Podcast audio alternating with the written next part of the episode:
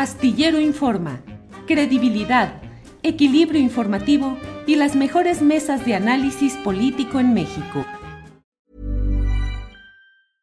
Hey, I'm Ryan Reynolds. At Mint Mobile, we like to do the opposite of what Big Wireless does. They charge you a lot, we charge you a little. So naturally, when they announced they'd be raising their prices due to inflation, we decided to deflate our prices due to not hating you.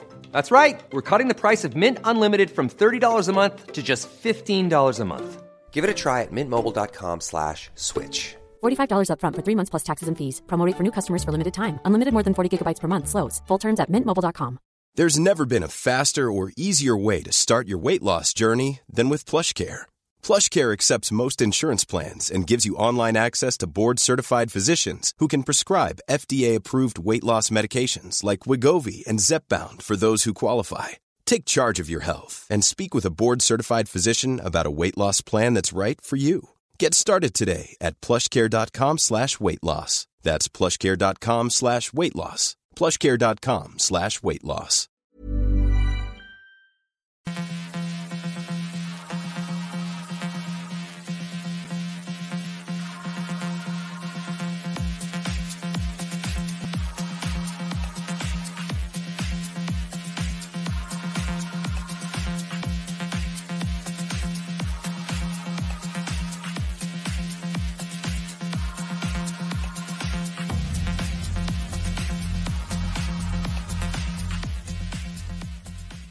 La una de la tarde, la una de la tarde en punto y ya estamos aquí en Astillero Informa. Gracias por acompañarnos en este jueves 9 de febrero de 2023. El tiempo va caminando, pues, eh, cual debe ser, pero finalmente con tanto acontecimiento político, económico, nacional e internacional, pareciera que el tiempo camina más rápido que de costumbre.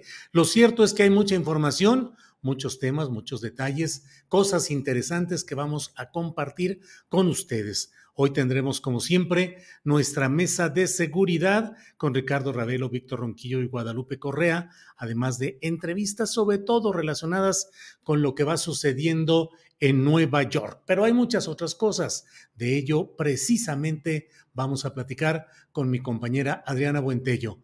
Buenas tardes, Adriana. ¿Cómo estás, Julio? Muy buenas tardes. Hoy ya casi viernes. Julio, hoy creo que se fue, esa semana se fue un poco rápido, ¿no?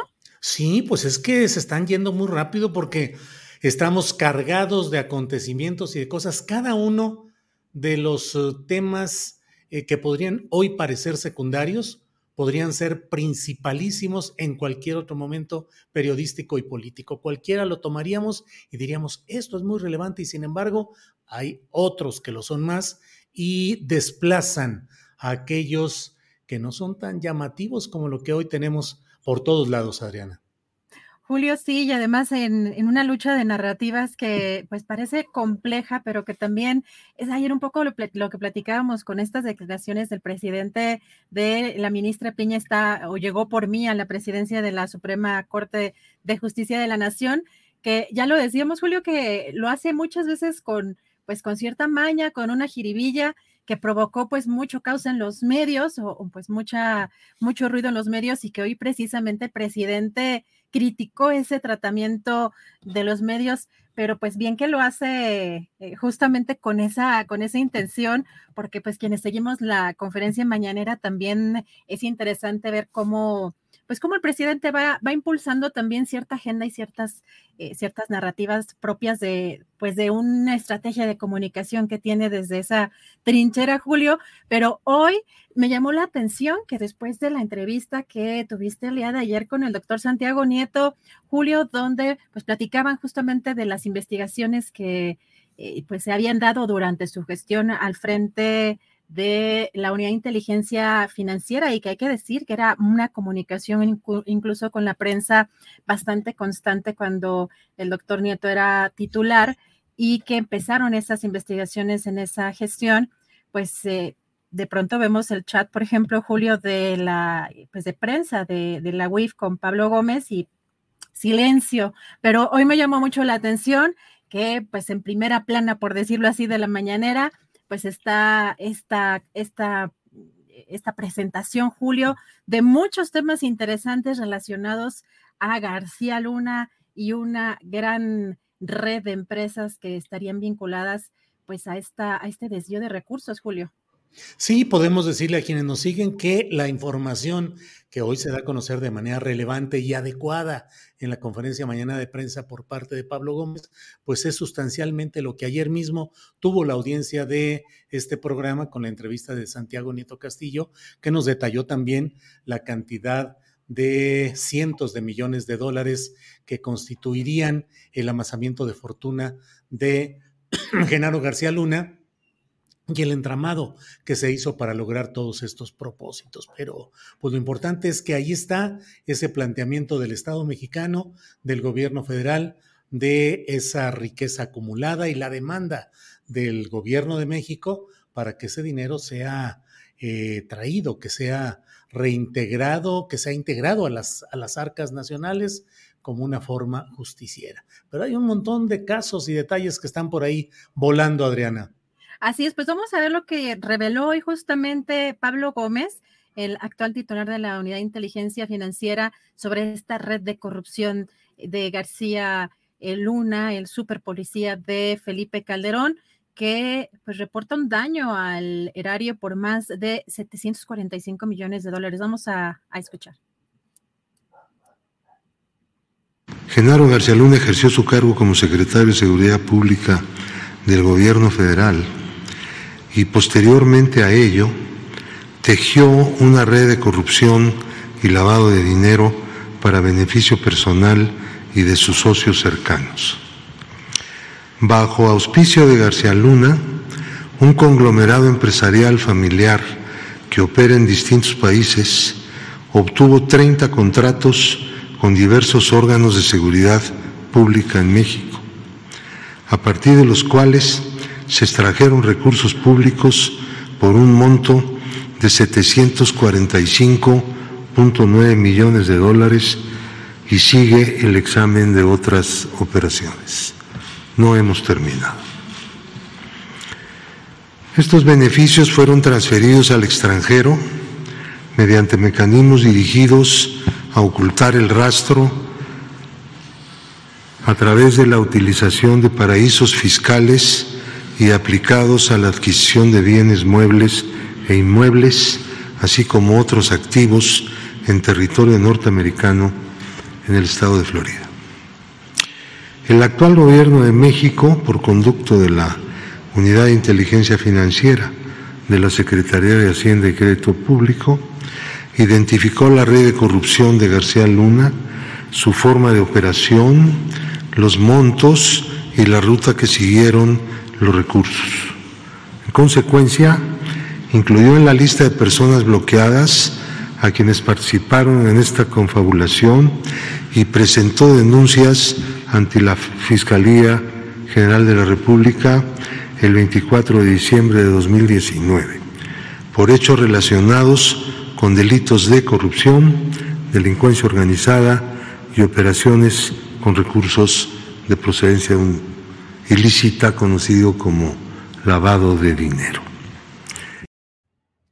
Adriana, pues aparte de la información que está dando Pablo Gómez, déjame compartir con la audiencia que seguimos con nuestros récords, con la rapidez con la cual limitan la monetización de nuestro programa a la una de la tarde con seis minutos. Nos desmonetizan o limitan la monetización, pues por razones... Uh, supuestamente por los temas que tocamos, pero usted que nos escucha, usted que nos ve, de verdad estamos tocando temas eh, eh, grotescos, perniciosos, nefastos, malignos en sí mismos, o estamos dando información de lo que está sucediendo y que no puede ser de otra manera.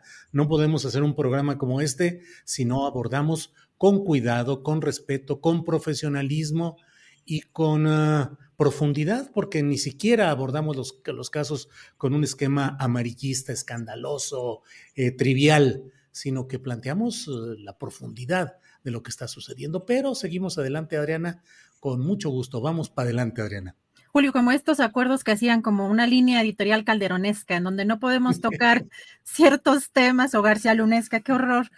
Eh, pues bueno, ahora sí ya tenemos libertad, ahora sí ya podemos. Sí, ahora sí, como el otro día dijo Arturo Rodríguez, pues ahora sí, ta, ta, ta, todo lo que digamos. Adelante, Adriana. Híjole, qué desmotivada. Pero bueno, aquí seguimos, como dices, Julio, con mucho gusto. También para comentar que eh, pues da a conocer este listado de 40 contratos que fueron instrumentos precisamente para comisión de delitos por corrupción por esta cantidad que ya había dado a conocer Pablo Gómez, más de 745 millones de dólares que México busca recuperar. Vamos a escuchar cómo dijo esto Pablo Gómez. Estos recursos, producto de estos 40 contratos que se van a dar a conocer todos, son los que están en este momento en el juicio civil de Florida.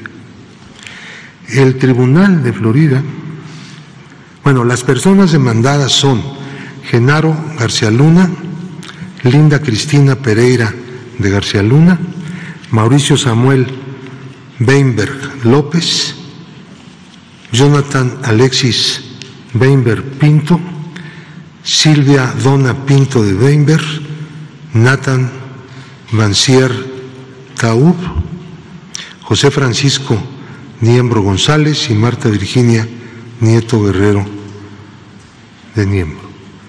Hay una lista de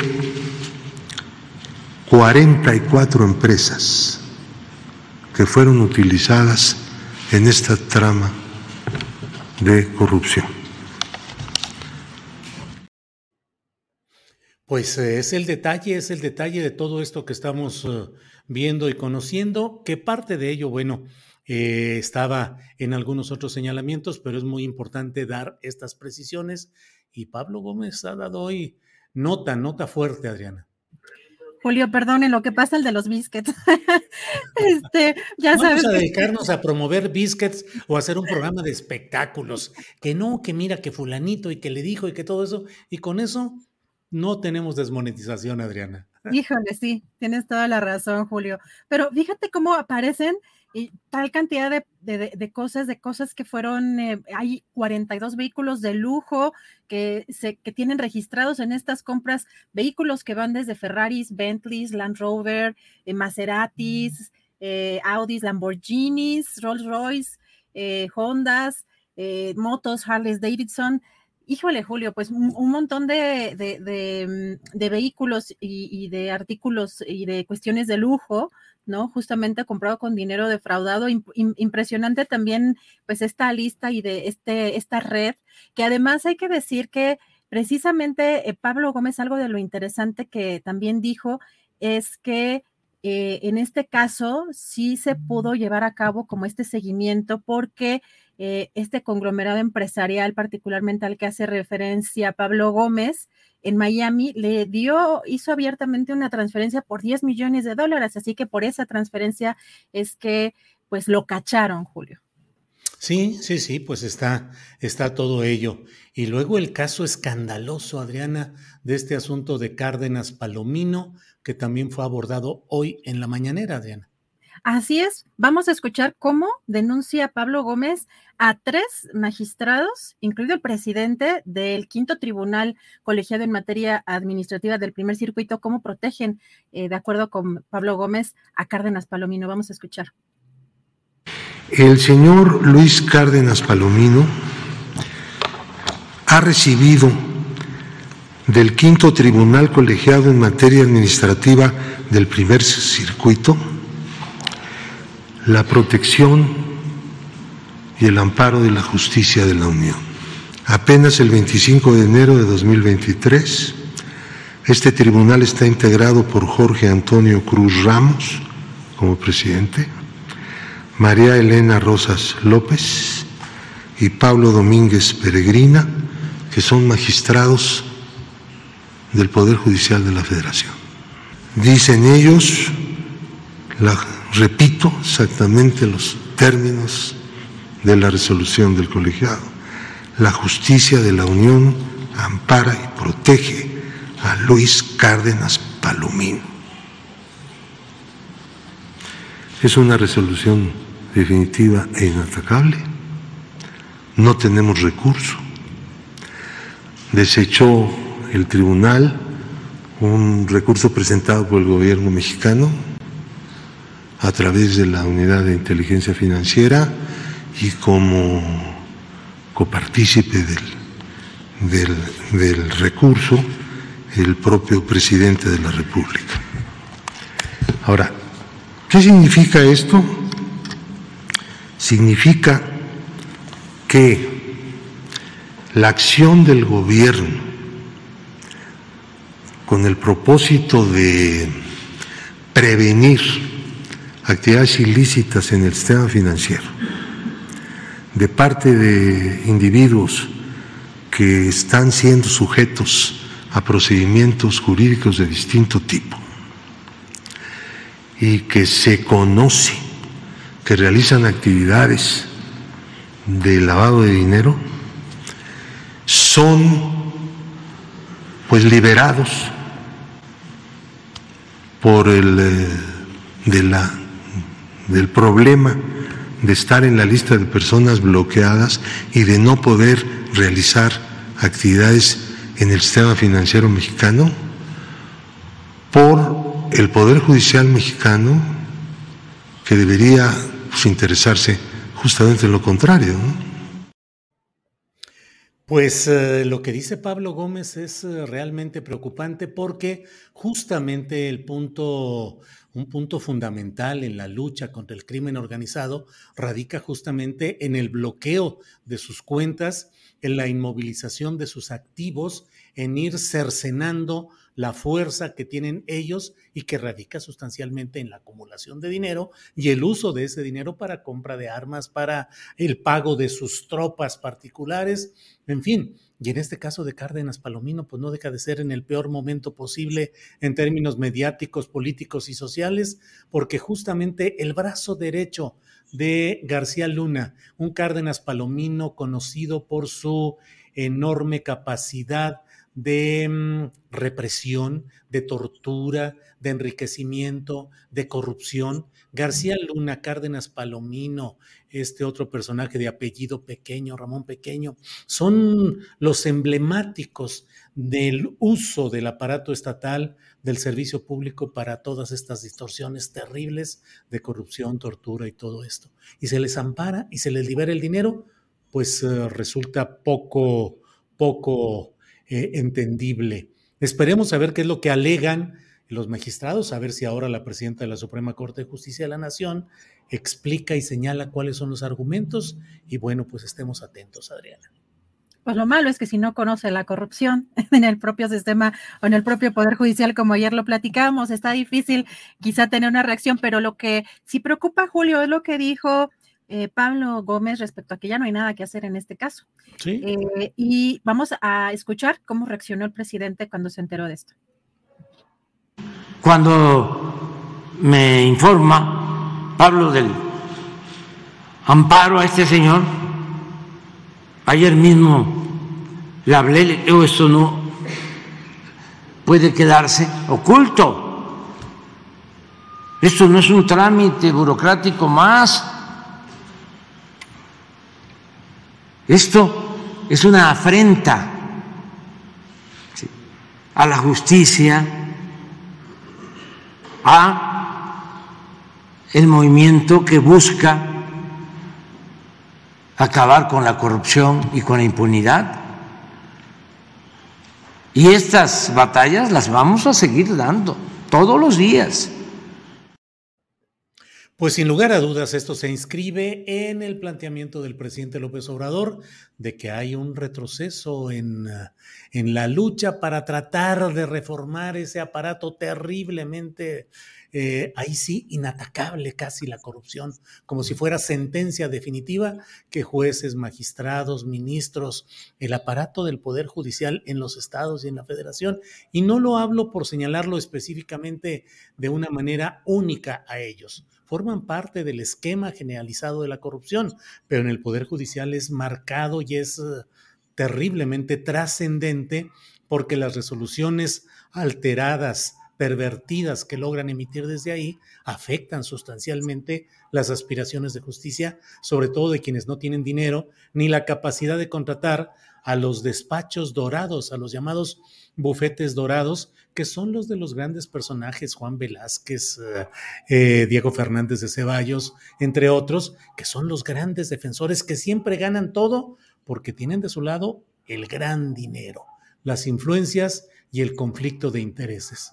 Muchos de ellos nombraron a los que hoy están en el Poder Judicial, cuando fueron legisladores como Diego Fernández de Ceballos, justamente para que luego quedaran al servicio de esos bufetes, de esos despachos de abogados, que siempre triunfan porque le llaman a aquel juez o aquel procurador, inclusive recordemos el caso de Antonio Lozano como titular de la Procuraduría eh, General de la República, pues que lo puso Diego Fernández de Ceballos. Imagínate si no iba a ganar Diego todo lo que tramitara ante la PGR, Adriana.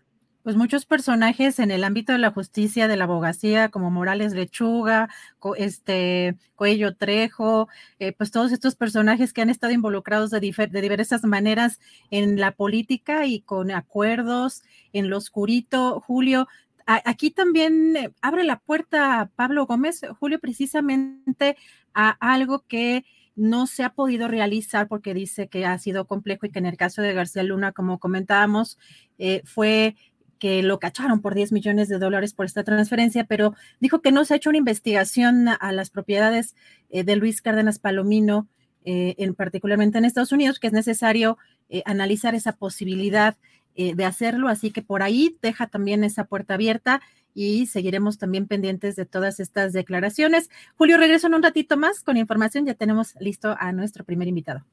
Muy bien, Adriana, gracias. Regresamos en un rato contigo. Gracias. Eh, bueno, es la una de la tarde con 20 minutos de este jueves 9 de febrero. Vamos de inmediato con Juan Alberto Vázquez, él es periodista independiente, está cubriendo en Nueva York eh, el juicio de Genaro García Luna, autor de Nexium, la secta que sedujo al poder en México. Juan Alberto, buenas tardes.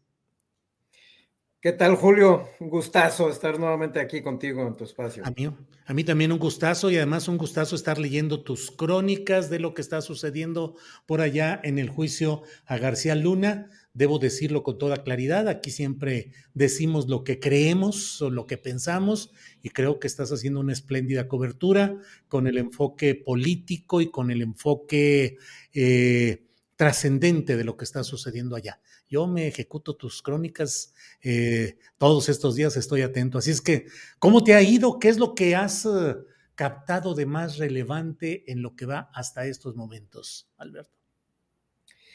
Julio, bueno, gracias por tus palabras. Y mira, yo creo que a estas alturas, con este recorte que acaban de anunciar ante los fiscales y eh, pues tengo una sensación eh, muy extraña, eh, me siento un poquito decepcionado, debo decirlo, Julio, porque mira, yo he estado cubriendo el caso de García Luna en Estados Unidos desde el momento uno, me tocó cuando se da el anuncio que lo detienen en Dallas y que a punto de liberar la acusación, la Corte del Distrito Este de Nueva York, yo estoy esperando a que la liberen, la liberan, ya en Milenio esperando que les mande la nota y bueno, me temblaban las manos, realmente es la primera vez que me pasa eso como periodista, Julio, temblando de, la adrenalina que yo sentía de estar eh, tecleando una acusación contra un personaje así tan relevante.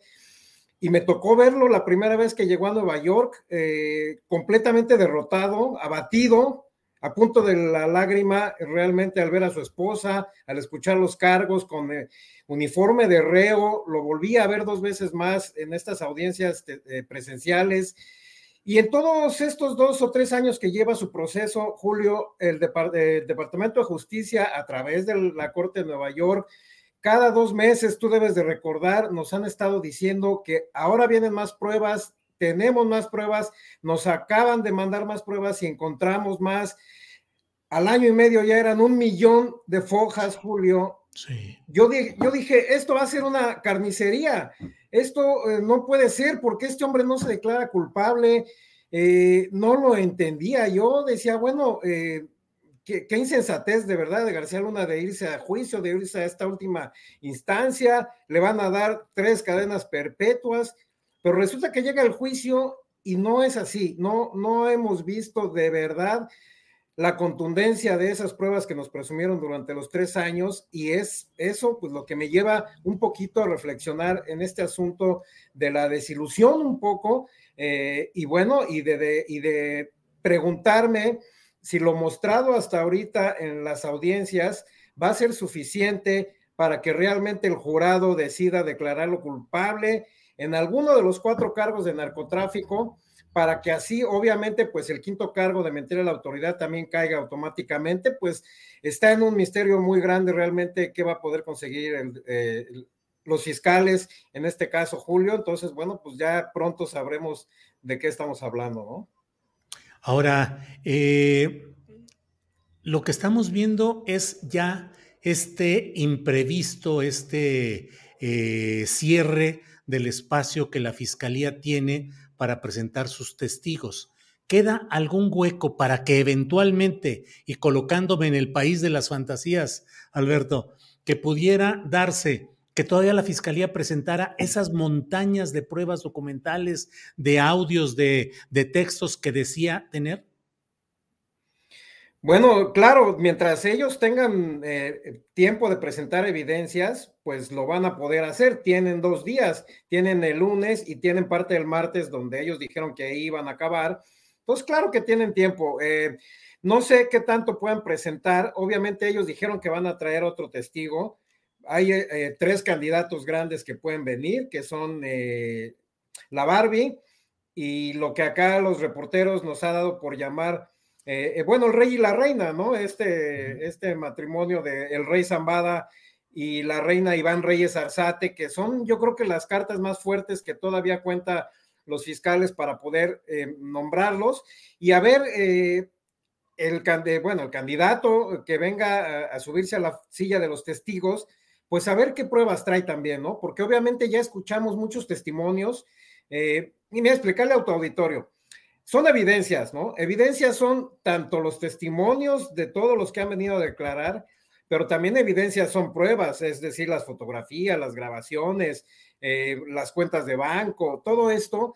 Y obviamente, ¿cuál de estos tres eh, candidatos que aún pueden venir a declarar traerá las pruebas más contundentes que puedan seguir creando esta narrativa del Departamento de Justicia de los fiscales de que Genaro García Luna participó en una conspiración con el cártel de Sinaloa para permitir el paso de cocaína a Estados Unidos mientras él recibía sobornos. Ese es, el, el.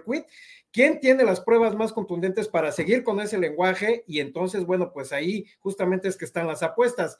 Si me lo preguntas personalmente, creo que quien más puede hacer daño en un testimonio y quien más podría tener pruebas es Iván Reyes Arzate, este excomandante de la Policía Federal del área de, información clasificada. Él puede tener más que, el rey Zambada, que ya supimos lo que dijo en el juicio del Chapo, puede tener más incluso que la Barbie. Creo que podría ser una buena elección para este último día de testigos y bueno, simplemente pues vamos a ver con qué cuentan y con qué nos sorprenden, ¿no? Alberto, hay quienes hablan de la posibilidad incluso del propio Chapo. no, está, está completamente fumada esa posibilidad, sobre todo porque el Chapo, ¿qué te puede aportar realmente?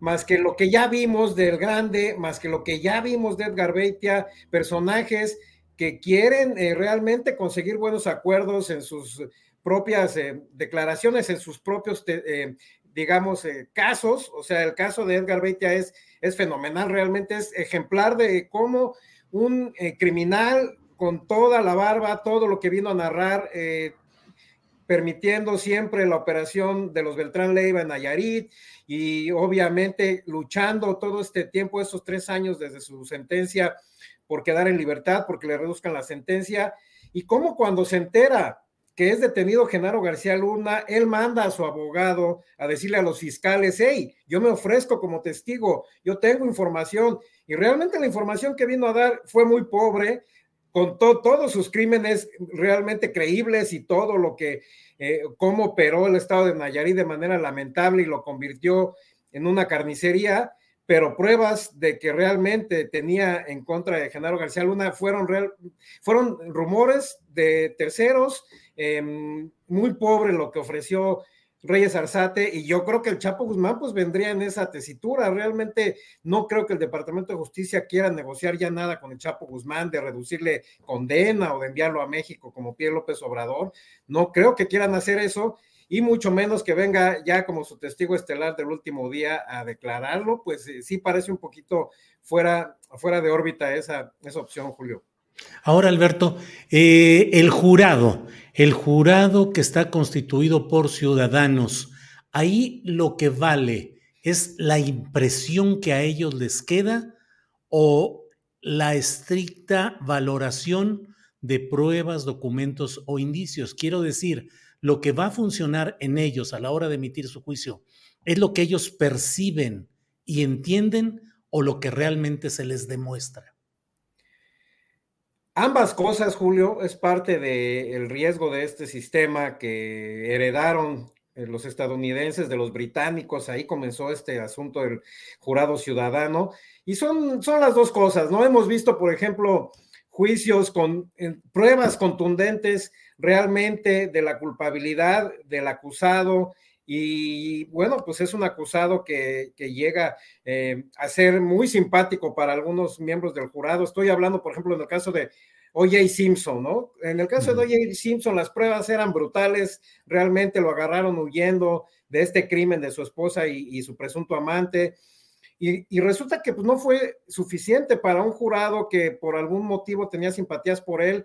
Y como tiene que ser unánime la condena, eh, querido Julio, entonces, si los 12 no están de acuerdo, bueno, pues eso ya mete en problemas a los fiscales. Aquí se van a ir revisando porque si hay, si hay un documento, si hay un formato que tienen que irse cargo por cargo, recordemos que son cinco cargos, cuatro por narcotráfico, uno por mentir a la autoridad, y entonces junto con el juez Kogan se van trabajando, ya cuando acaba el juicio, el juez se reúne con ellos y el juez les va llevando hacia un proceso de decir, a ver, para este cargo uno, les presentaron las pruebas suficientes, no solamente son los testimonios, son qué pruebas vimos, eh, están convencidos de eso, y los 12 tienen que estar de acuerdo. Por eso es que a veces se dificulta, bueno, obviamente, y se van a ir luego al cargo 2, se van a ir luego al cargo 3 y así hasta recorrer los 5. Entonces sí, eh, son las dos cosas. Por eso es que muchas veces los fiscales trabajan eh, de esta forma de, ser muy espectaculares y demostrar cosas eh, o testimonios que realmente sean de impacto justamente para esa parte que tú dices, para la parte emocional que juega mucho, que es muy importante, pero también sí tienen que demostrarles otra cosa más allá del testimonio, porque ellos tienen que llenarlo en un papel y ellos tienen que llegar a ese arreglo entre los 12 de decir, sí, sí nos demostraron, sí nos trajeron las suficientes pruebas y entonces darle palomita o no, porque entonces de eso va a depender justamente el que lo declaren culpable de los cinco o de uno o de dos, etcétera, Julio. Eh, Alberto, ¿y qué opinas? ¿Qué crees que sucederá? Ya estamos eh, para la próxima semana en la cual eh, García Luna habrá de decidir si sube al estrado de los testigos y asume oralmente frente al jurado su propia defensa. Hay quienes dicen que sería un gran riesgo porque se expondría a la contrapregunta de la propia fiscalía. ¿Qué hay sobre todo esto, Alberto? Sí, efectivamente, pero a mí me parece que es amplia la posibilidad porque ya la anunciaron, Julio.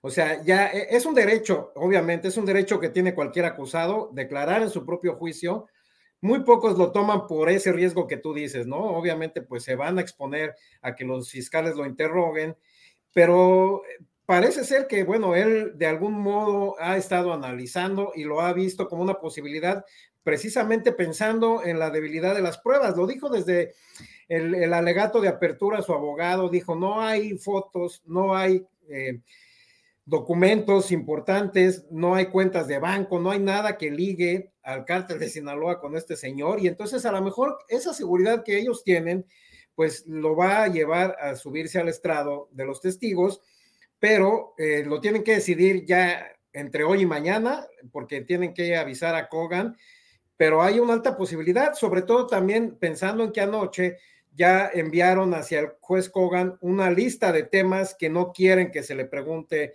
a García Luna. Ya respondió la fiscalía diciendo que no, que no van a entrar a ese juego o que rechacen esa solicitud. Obviamente la última palabra la tiene Kogan, pero si ya están en estos eh, estiramientos, si ya están en estas negociaciones de qué sí temas se pueden tocar y qué temas no, yo creo que las posibilidades son altas, por ahí del 70-80% de que él suba. Y bueno, pues va a ser un gran show periodísticamente, pero también eh, pues ellos están analizando si eso les va a ayudar realmente a, tratar de, de, demostrar su inocencia. Entonces, bueno, es una decisión que tienen que tomar pronto, que la tienen que tomar ellos y a ver, a ver qué deciden, Julio. Bueno, pues Alberto Vázquez, estamos atentos a lo que vaya sucediendo. Ya estamos en el tramo final. Esta premura, digo, estamos en el terreno, ya lo sabemos, de la especulación porque no tenemos todavía datos firmes para el análisis eh, sobre estos eh, datos, pero este apresuramiento de la fiscalía en los tiempos procesales, eh, lo que estás viendo, Mm, pareciera el vaticinio de que no será tan fuerte la cometida de la Fiscalía y que se abre la puerta para la liberación o la declaración de inocencia de García Luna? Sí, por supuesto, por supuesto, es un mensaje, es un mensaje, como tú dices, es de la especulación, pero eh, eh, pues sorprende, ¿no? Sorprende que, que realmente hayan decidido eso eh, después de que tenían una larga lista de testigos y estas eh, pruebas que te digo que presumieron durante tres años, puede ser como pues no una rendición, pero sí un, un decir, bueno, vamos a pararle aquí porque finalmente también seguir trayendo testigos que no tienen esa fuerza, que no traen consigo las pruebas necesarias como para seguir reforzando su lenguaje, bueno, pues finalmente el caso se les puede ir cayendo cada vez más porque hubo muchas quejas de muchos de los testigos que vinieron a, declarar y que realmente las historias que contaron, sobre todo las relacionadas con el acusado, pues eran muy débiles y eran como muy fantasiosas, Julio, lo hemos venido viendo durante todo el juicio. Entonces, yo creo que decidieron aquí, mejor le cortamos y tratamos de reforzarlo al final, pues con este alegato de, de, cierre, que también suelen ser espectaculares y suelen volcar ahí todos sus argumentos para tratar de convencer al jurado me parece, eh, pues sí, que, realmente también se abre la posibilidad de eso, de que no sé, no sé si exactamente eh, García Luna se ha declarado culpable de los cinco cargos, pero por lo menos no va a ser eh, así brutal la condena sobre los mismos. Yo te digo que por lo menos el primer cargo de la empresa criminal continua, que es una especie de líder de la mafia, Creo que ese cargo, bueno, pues ya podemos irlo descartando. Obviamente todo puede pasar, pero me parece que es muy difícil comprobarle eso. Aunque eh, cualquiera de los otros cargos de distribución de cocaína pueden caer, creo que hay posibilidades, creo que sí, entre las pocas pruebas y entre los testimonios se le puede encontrar culpable de uno de esos y entonces pues ya estamos hablando que el del perjurio también va a caer automáticamente. Y entonces ya será decisión del juez Kogan de ver eh, meses adelante a ver a cuántos años le, eh, lo sentencia, pero sí hay posibilidades también de que lo encuentren, eh, bueno, no culpable de los cinco, para lo cual yo recomendaría a Pablo Gómez, al presidente López Obrador, pues que se vayan apurando con las acusaciones en México, con todas estas pruebas que dicen tener, porque seguramente o probablemente después se los enviarán hacia allá y entonces tienen que estar preparados, Julio, seguramente con todo esto que han hablado el día de hoy, ¿no? Bueno, pues estaremos atentos a todo lo que vaya sucediendo. Juan Alberto Vázquez, muchas gracias. A reserva de lo que desees agregar, yo te agradezco el que hayas estado con nosotros en esta ocasión. Muchas gracias, Julio. No, pues gracias por la invitación. Seguimos atentos y solamente invitar a tu auditorio que me sigan ahí en arroba Juan Sinatra en, en Twitter. Ahí estoy a veces subiendo actualizaciones. No siempre tuiteo porque me concentro más en hacer la nota rápidamente, como tú lo has visto, bueno, pues yo he estado eh, haciendo las notas casi en tiempo real, subo tres, cuatro notas al día y me da poco tiempo de tuitear, pero a veces subo información distinta en Twitter, entonces invitar a la gente ahí que me sigan y que tengamos comunicación en esa red social. Muy bien, pues seguimos en contacto, Juan Alberto Vázquez, gracias y hasta pronto. Gracias a ti, Julio, buenas tardes. Gracias. Es la una de la tarde con 37 minutos, uno de la tarde con 37 minutos y vamos ya en unos segunditos a hablar con Wilber Torre. Él es periodista y autor de Narcoleaks, la alianza México-Estados Unidos en la guerra contra el crimen organizado. En particular en este libro, Wilber Torre eh, pues plantea, eh, documenta aquel momento de pues una crisis política subterránea, pero que finalmente llevó a la salida del entonces embajador de Estados Unidos en México, Carlos Pascual, por la inconformidad del entonces ocupante de Los Pinos, Felipe Calderón Hinojosa. ¿Qué pasó por ahí? Vamos a platicar en unos segunditos ya con Wilber Torre, a quien saludo. Wilber, buenas tardes. ¿Cómo estás, Julio? Un gusto, como siempre, saludarte y conversar contigo. Igual, Wilber, muchas gracias por aceptar esta invitación a platicar, porque pues luego dicen, Wilber, que el periodismo es eh, historiador del momento. O sea, el periodista está haciendo historia de lo que está sucediendo y muchas veces hay que regresar a esos ejercicios periodísticos para encontrar las claves, las referencias, pero sobre todo las claves de lo que está sucediendo más allá de lo que hoy pasa en Nueva York, más allá del juicio García Luna, el momento de esa eh, choque entre el entonces ocupante de Los Pinos, Felipe Calderón, y el embajador Carlos Pascual. Tú lo documentaste, tú lo pusiste en el ojo periodístico y lo dejaste ahí como referencia. ¿Qué pasó para quienes no eh, recordamos, no tenemos fresco aquel episodio? ¿Qué sucedió, Will?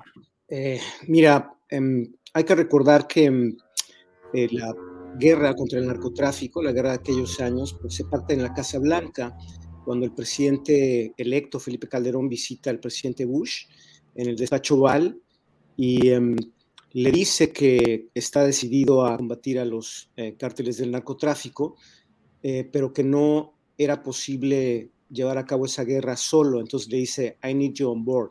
Entonces esta guerra empieza eh, en la Casa Blanca después de que Calderón en los meses previos a la toma de posesión empieza a hablar, como tú recordarás, de que eh, su gobierno debía sacrificar eh, una parte importante en cuanto a la seguridad de los mexicanos y quería emprender una guerra frontal contra los narcotraficantes, una guerra que otros presidentes habían rehuido.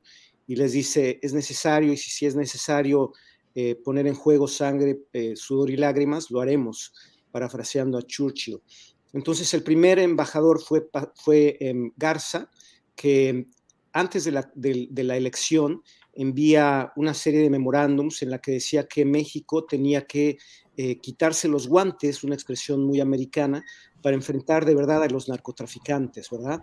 en esa época, Germán Martínez, que era consejero de seguridad de Calderón, se entrevista días antes de la elección con eh, funcionarios y personal de la embajada y les dice que el presidente Calderón está dispuesto a un cambio, a un giro radical en la política nacional, a reducir el tono del, tema de la migración y enfocarse más en el tema de la seguridad y el narcotráfico. Entonces, ese es el punto de partida, es cuando se decide em, que se cree este, este programa, la iniciativa Mérida, en el que México puso como em, argumentos y como requisitos que no hubiera boots on the ground. Ese fue un requisito que estableció el embajador Sarucán, eh, Julio.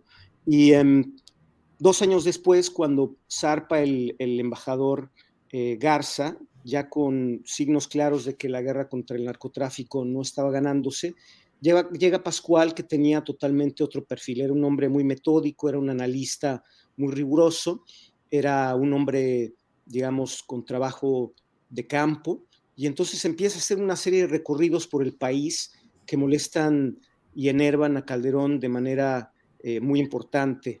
Uno de los episodios más eh, discutidos es cuando visita el embajador de Estados Unidos eh, Lomas de Zambarca, ¿recuerdas este lugar donde en Chihuahua fueron acribillados un grupo de muchachos que jugaban fútbol?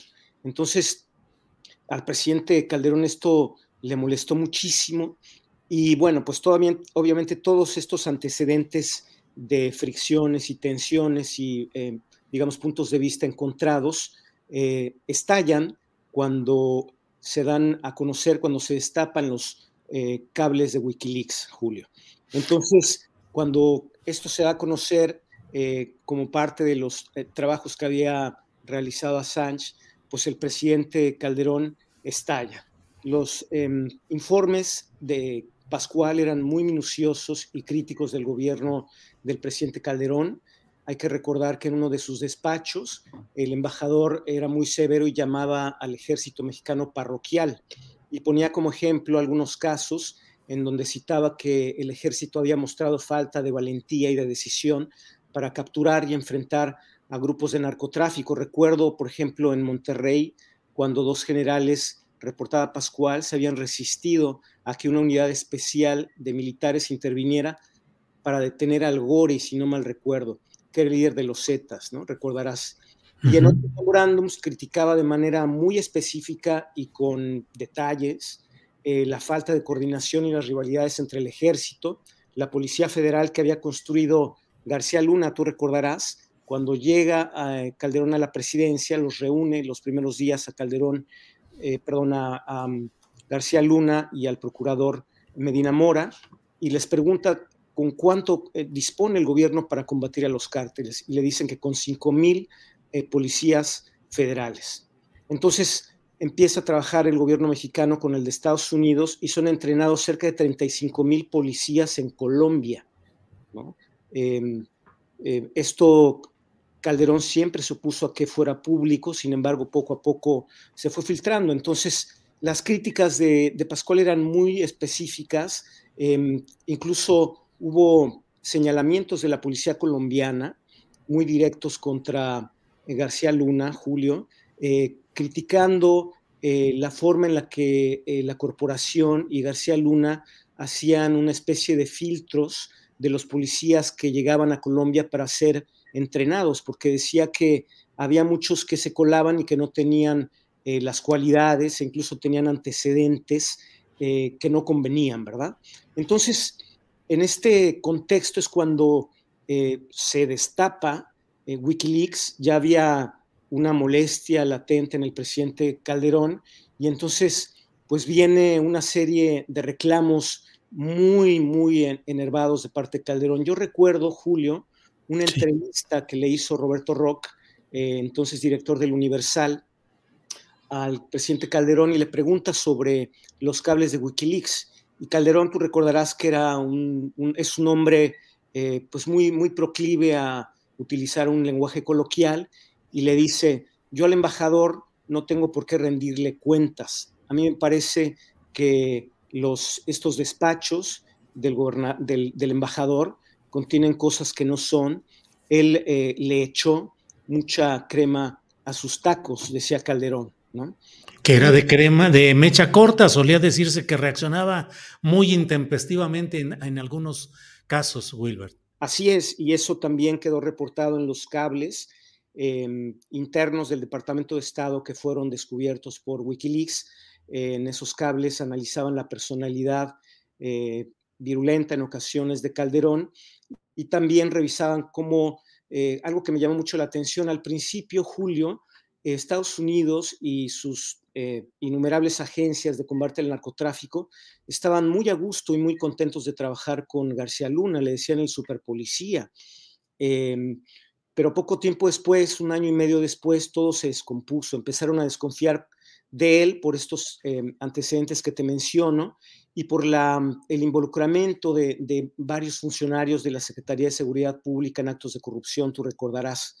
Entonces, es en este contexto como ocurren los, se dan a conocer los cables de Wikileaks y tienen lugar una serie de reuniones eh, muy desafortunadas. Eh, recuerdo cuando en marzo de 2010 ocurre la visita del presidente Calderón, una visita de Estado al presidente Obama, Julio, y em, lo primero que hace Calderón es eh, llegar a, mm, me parece que fue a The Wall Street Journal, sí, fue a The Wall Street Journal, se juntó con todo el consejo directivo y en, esa conferencia, digamos, eh, con periodistas, pues soltó la bomba donde dijo, yo no puedo seguir confiando en el embajador Pascual, esto es algo que lo tiene que saber el presidente Obama, yo no estoy dispuesto a seguir trabajando con él y, pues básicamente ahí pidió su renuncia. Esto provocó una ira eh, muy evidente en, el presidente Obama, que por la noche eh, tuvo una conversación privada con el embajador Calderón. El embajador se acercó un poco para atenuar la tensión y le dice, Mr. President, I'm so sorry, I know you are pissed off. Eh, señor presidente, quiero disculparme, lo siento mucho, sé que está furioso. Y le responde Obama, I'm not pissed off, no estoy enojado yo, mi equipo está, pero muy enojado. ¿no? Esa fue una, una, primera estación desastrosa, em, pero lo que siguió, como dicen los cubanos, querido Julio, fue peor. Hay que recordar que eh, la, la, secretaria Clinton visitaría el país, una visita ya programada eh, con meses de antelación, en enero de 2011, si no mal recuerdo. Era una reunión que había sido prevista, se iba a reunir con la secretaria em, de, Relaciones Exteriores, con Patricia Espinosa, y em, con el presidente Calderón, pero días antes de la reunión de Los Pinos surgió una llamada a la Casa Blanca para anunciar que el presidente no recibiría a Hillary Clinton. Entonces esto puso las cosas de cabeza.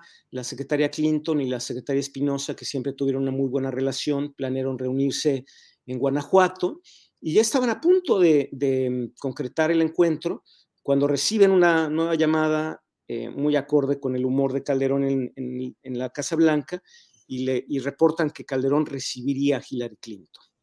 Bueno, en aquella reunión, eh, el presidente Calderón, como tú recordarás, eh, fue, digamos, muy em, puntual en sus reclamos, en sus reproches al gobierno de Estados Unidos.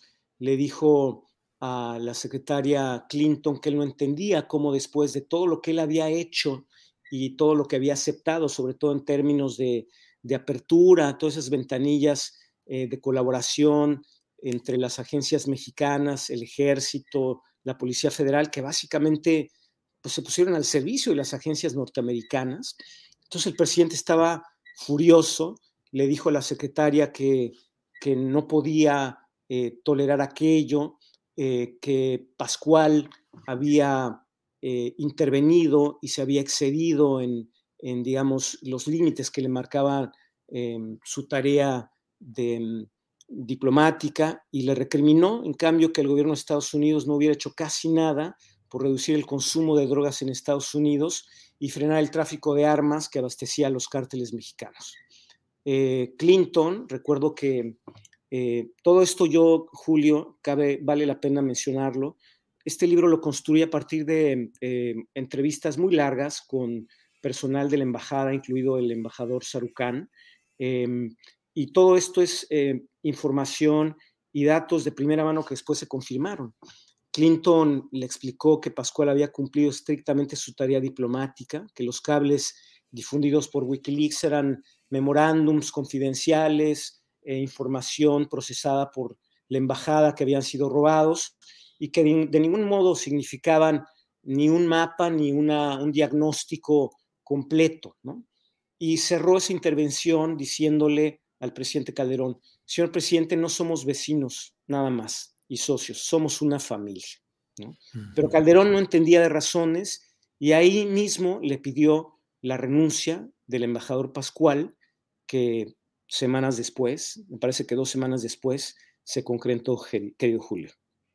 Eh, Wilber, y en toda esta historia de un enojo eh, de un titular del Poder Ejecutivo de un país que pide que el embajador de otro país se comporte de cierta manera o deje de comportarse de cierta manera, pues no deja de ser, digo, no es que no deje de ser, no es un acto que le corresponda al titular de un poder de un país meterse en la manera como otro país ejerce su diplomacia si no hay actos lesivos públicos y que puedan ser tipificados como actos de traición al interés nacional de manera explícita. Entonces aquí era el comportamiento de un embajador. Pero ¿qué logró? ¿Qué es lo que se supone o se entiende o se perfiló que obtendría a cambio eh, Estados Unidos de ceder la pieza de un embajador en México?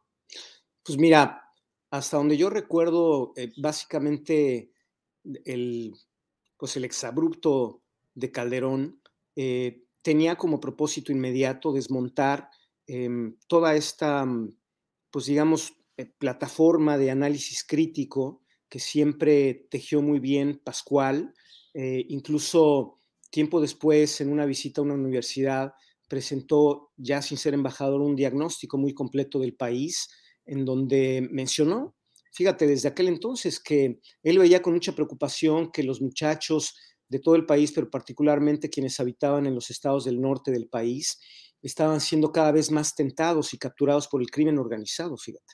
Entonces, pues yo no sé si eh, eh, hubo algo en juego en cuanto a ver este, este exabrupto de Calderón como una pieza de cambio, pero lo que, lo que sucedió después fue que las relaciones eh, excesivamente abiertas que el mismo Calderón había propiciado, pues hubo una especie de congelamiento y distanciamiento, ¿verdad? Al final, sobre todo, el gobierno del presidente Calderón. Wilber, te invito a hacer un ejercicio de imaginación fundado en la información y el análisis. Si hoy tuvieras que escribir un ensayo, un libro, una crónica sobre cualquier aspecto de lo que está sucediendo en materia de política, crimen organizado, ¿por dónde le entrarías? ¿Cuál sería el punto que más te llama hoy la atención de lo que está sucediendo en México? Eso es una pregunta eh, muy compleja, pero yo creo que me interesaría ensayar y, e hilar sobre estas relaciones un poco al, uso, al, estilo de, que fueron, de lo que fueron las relaciones y los matrimonios de Frida Kahlo y Diego Rivera. Eran Em, una pareja que se distanciaba, después se contentaba, un tiempo se odiaba, pero al final se necesitaban, Julio. Entonces, eh, decía Sergio Aguayo en, la portada del libro que pues un accidente geográfico nos situó junto a Estados Unidos y a eso no le podemos rehuir. Entonces yo creo que sería interesante hoy día hilar en esta larga historia de encuentros y desencuentros y choques y frialdades y nuevas, em, no sé, nuevos acercamientos entre ambos gobiernos, pero al final eh, no vemos em, nada concreto y efectivo en, digamos, los pequeños detalles, ¿no? que son, por ejemplo, el tráfico de armas, ninguna acción bilateral o unilateral de ambos gobiernos ha detenido el eh, importantísimo, importantísimo tráfico de armas de Estados Unidos hacia México y el consumo de, drogas en Estados Unidos, pues qué te digo, hoy día es un desastre, Julio.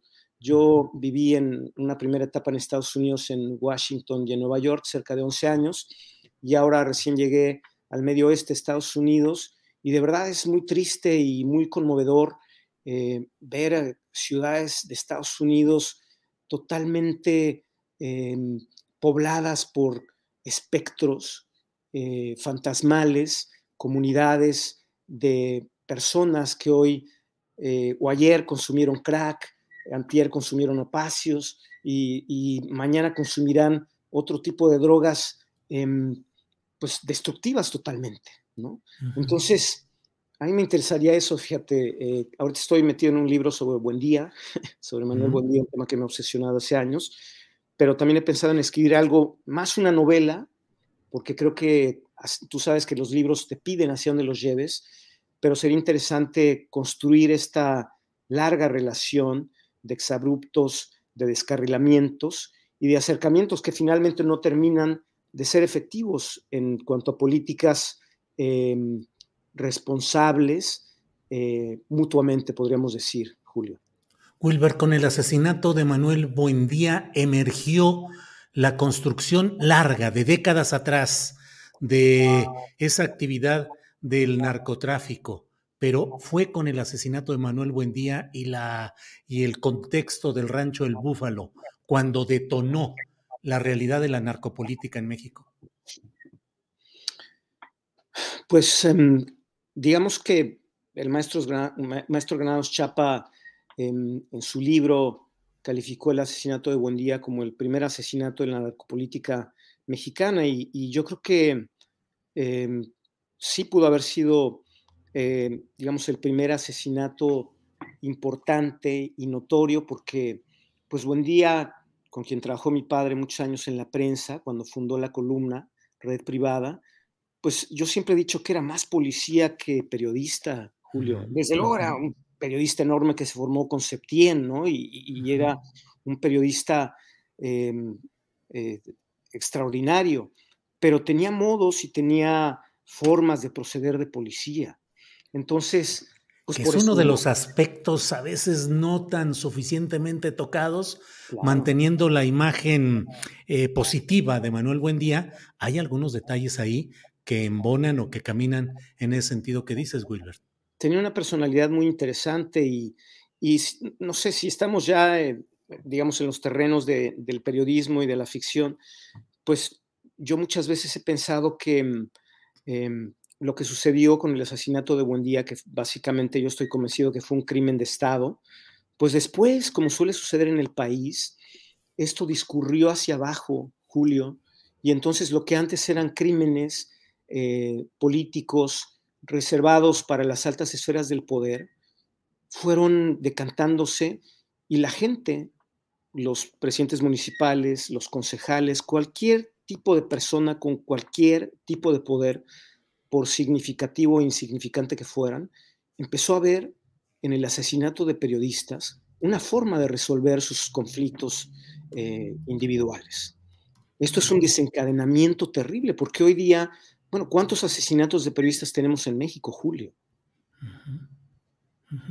Ahora, Wilbert, te agradezco mucho. Por desgracia, el tiempo se pasa muy rápido en esta plática tan agradable. Bueno, tan agradable en el sentido de platicar contigo, aunque los temas son difíciles. Solo cierro diciendo, crimen de Estado, el de Manuel Buendía, eso nos uh, remonta o nos instala en el gobierno de Miguel de la Madrid, la Secretaría de Gobernación de Manuel Bartlett y las instancias dependientes de policía política, dependientes de esa Secretaría de Gobernación de Bartlett.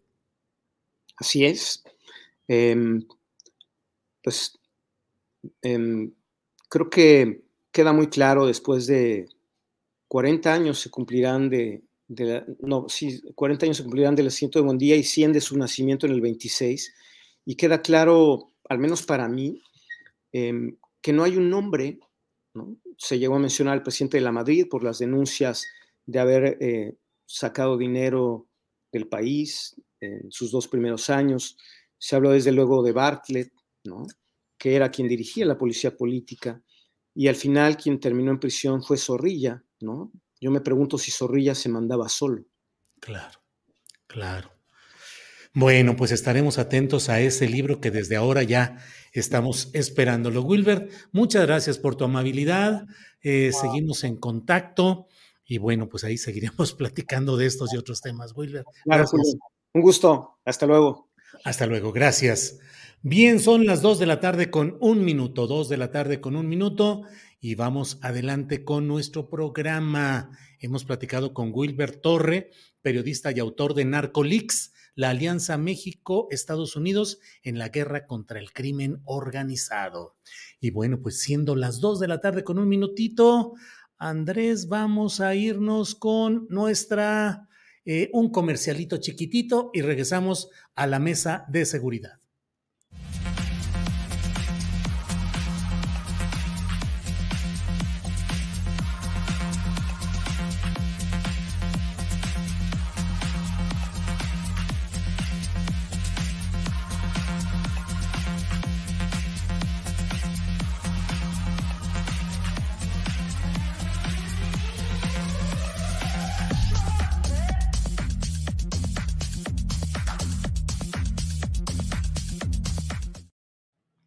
Bien, pues son las dos de la tarde con dos minutos. Estamos aquí ya listos en este jueves para nuestra mesa de seguridad, que usted sabe que es una mesa de análisis serio, profundo de todo lo que sucede en estos temas siempre interesantes. Así es que saludo como siempre. Víctor Ronquillo, buenas tardes. Hola, buenas tardes, Julio. Buenas tardes al público que nos escucha, a Ricardo y a Lupita. Y bueno, aquí estamos, Julio, con mucho gusto.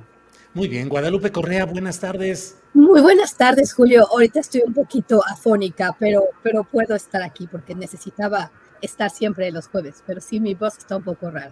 Hola a todos. Ricardo, Víctor.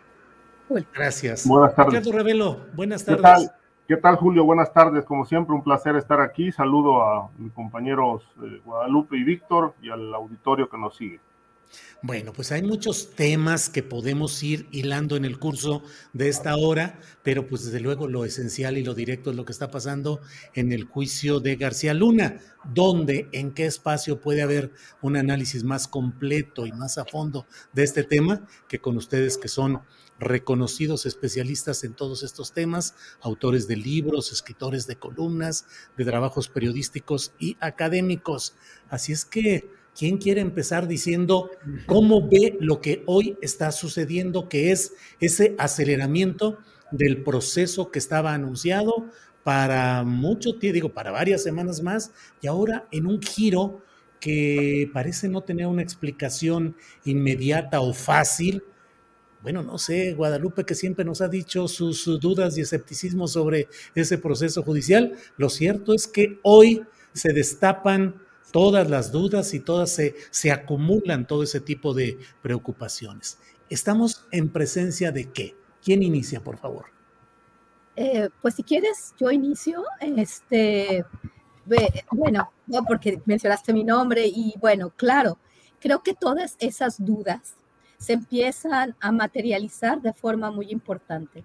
El día, estos días, he revisado desde que, desde que se dijo más bien el este, desde que se mencionó que el juicio se iba a, adelantar, ¿no? Su, terminación, habíamos esperado unos 20, este, perdón, dos meses para que, para que terminara y ahora parece ser que eh, después de 10 días ya este, nada más con un testigo estelar, las, la presentación de las pruebas de la defensa, no sé si Genaro García Luna vaya a a presentarse, lo cual sería muy interesante. Me gustaría ver qué es lo que, lo que él puede decir.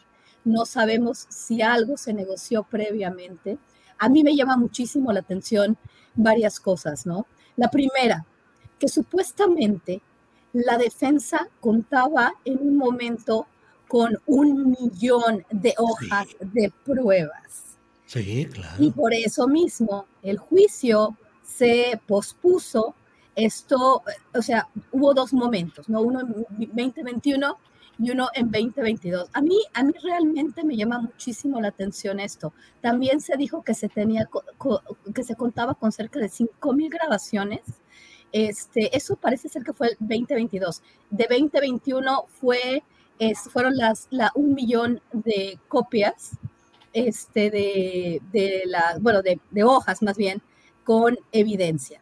Por eso mismo el juicio se pospuso. Tenemos desde 2019 que Genaro García Luna fue arrestado con todas las pruebas. En Estados Unidos no se arresta a una persona si no se tiene una serie de pruebas, un caso muy consistente. ¿Qué está pasando en el caso de Genaro García Luna?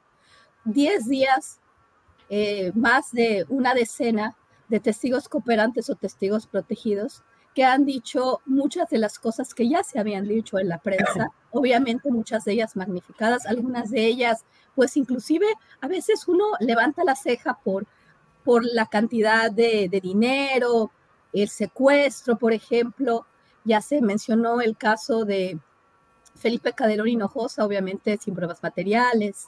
Eh, con esto vuelvo a repetir, no le estoy lavando la cara a nadie, pero aquí sí nos deja mucho que desear el trabajo de, los fiscales estadounidenses, de los investigadores estadounidenses, que supuestamente han estado por años recopilando, recolectando pruebas. ¿Dónde están esas pruebas? Una de dos. O en esas pruebas, o estas pruebas no existen, y todo esto fue un show para negociar con Genaro García Luna algo, o estas pruebas existen e incriminan a instancias o a personajes que sería muy incómodo incriminar. Y no necesariamente estoy pensando en las Fuerzas Armadas, leí un muy buen comentario de nuestro amigo Ricardo Ravelo, este, porque no le conviene al gobierno de México. No, los gringos, los estadounidenses, no les importa lo que le convenga o no al gobierno de México, aunque haya habido pactos. Ellos tienen su agenda y este juicio, como dijimos antes, es un juicio que le conviene a Estados Unidos. La otra cuestión, ¿qué tenían esas millón de pruebas si es que existían? Como dije, puede que, que no existan, que nunca existieron, o que estaba incriminando a alguien.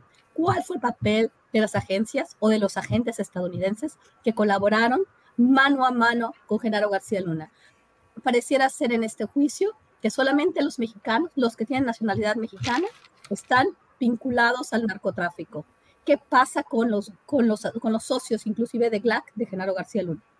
Que tenía inclusive socios en la agencia este, de inteligencia estadounidense, la CIA. O sea, ¿qué es lo que pasa? ¿Qué está pasando? ¿Por qué se adelanta el juicio? ¿Por qué tuvieron tan poco cuidado de, de, de, de poner todo, o sea, de, presentar a sus testigos? ¿Qué? Puro testigo protegido y ahora dicen, ya nos lavamos las manos, ya queríamos presentar las pruebas que queríamos presentar, ya este, he leído varios testimonios donde dicen, ¿por qué piden pruebas? Ellos son malos, ellos estuvieron ahí y, sus y por eso los, los jueces los consideran válidos, pero si, como dijo Julián Andrade en una muy, muy interesante columna que escribió el día de ayer, este, a veces lo menciono porque nos intercambiamos columnas y algunas de ellas me parecen muy interesantes, como la de ayer.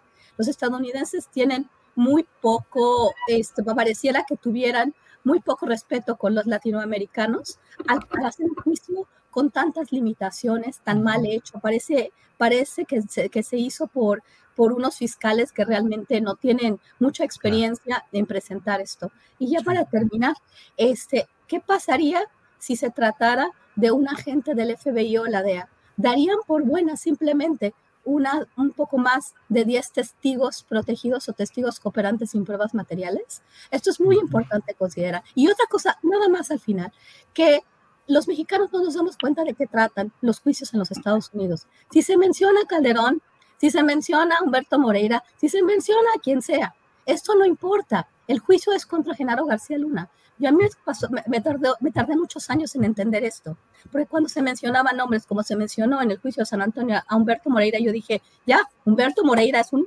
una persona vinculada al crimen organizado. ¿Qué pasó con el, caso de las, de, las, de las corridas de caballo? Duarte estaba, estaba, el Z1, Z2, no me acuerdo. Y bueno, estaba vinculado con la familia Treviño Morales. Supuestamente también había recibido dinero de los Zetas. Eso no importa. El juicio es contra Genaro García Luna. Todo lo demás es un show y todo lo demás no vale para el sistema judicial estadounidense. Si no, en México no se les investiga a los demás, no va a pasar absolutamente nada. Esto parece ser un gran espectáculo, como lo he dicho ya bastantes veces. Bien, gracias Guadalupe. Ricardo, Víctor, ¿quién quiere continuar con este tema? Bueno, mira, Julio, eh, digo, es muy respetable lo que dice Guadalupe. Este, tiene sus tintes de show esto, pero también tiene verdades. Este, es decir, no podemos llevarlo al, al, escenario circense eh, así nada más. Es decir, primero que nada, eh, aun cuando faltan evidencias en algunas declaraciones de los testigos, eh, considero que no, no mienten. Millions of people have lost weight with personalized plans from Noom, like Evan, who can't stand salads and still lost 50 pounds. Salads, generally, for most people, are the easy button, right? For me, that wasn't an option. I never really was a salad guy. That's just not who I am. But Noom worked for me. Get your personalized plan today at Noom.com. Real Noom user compensated to provide their story.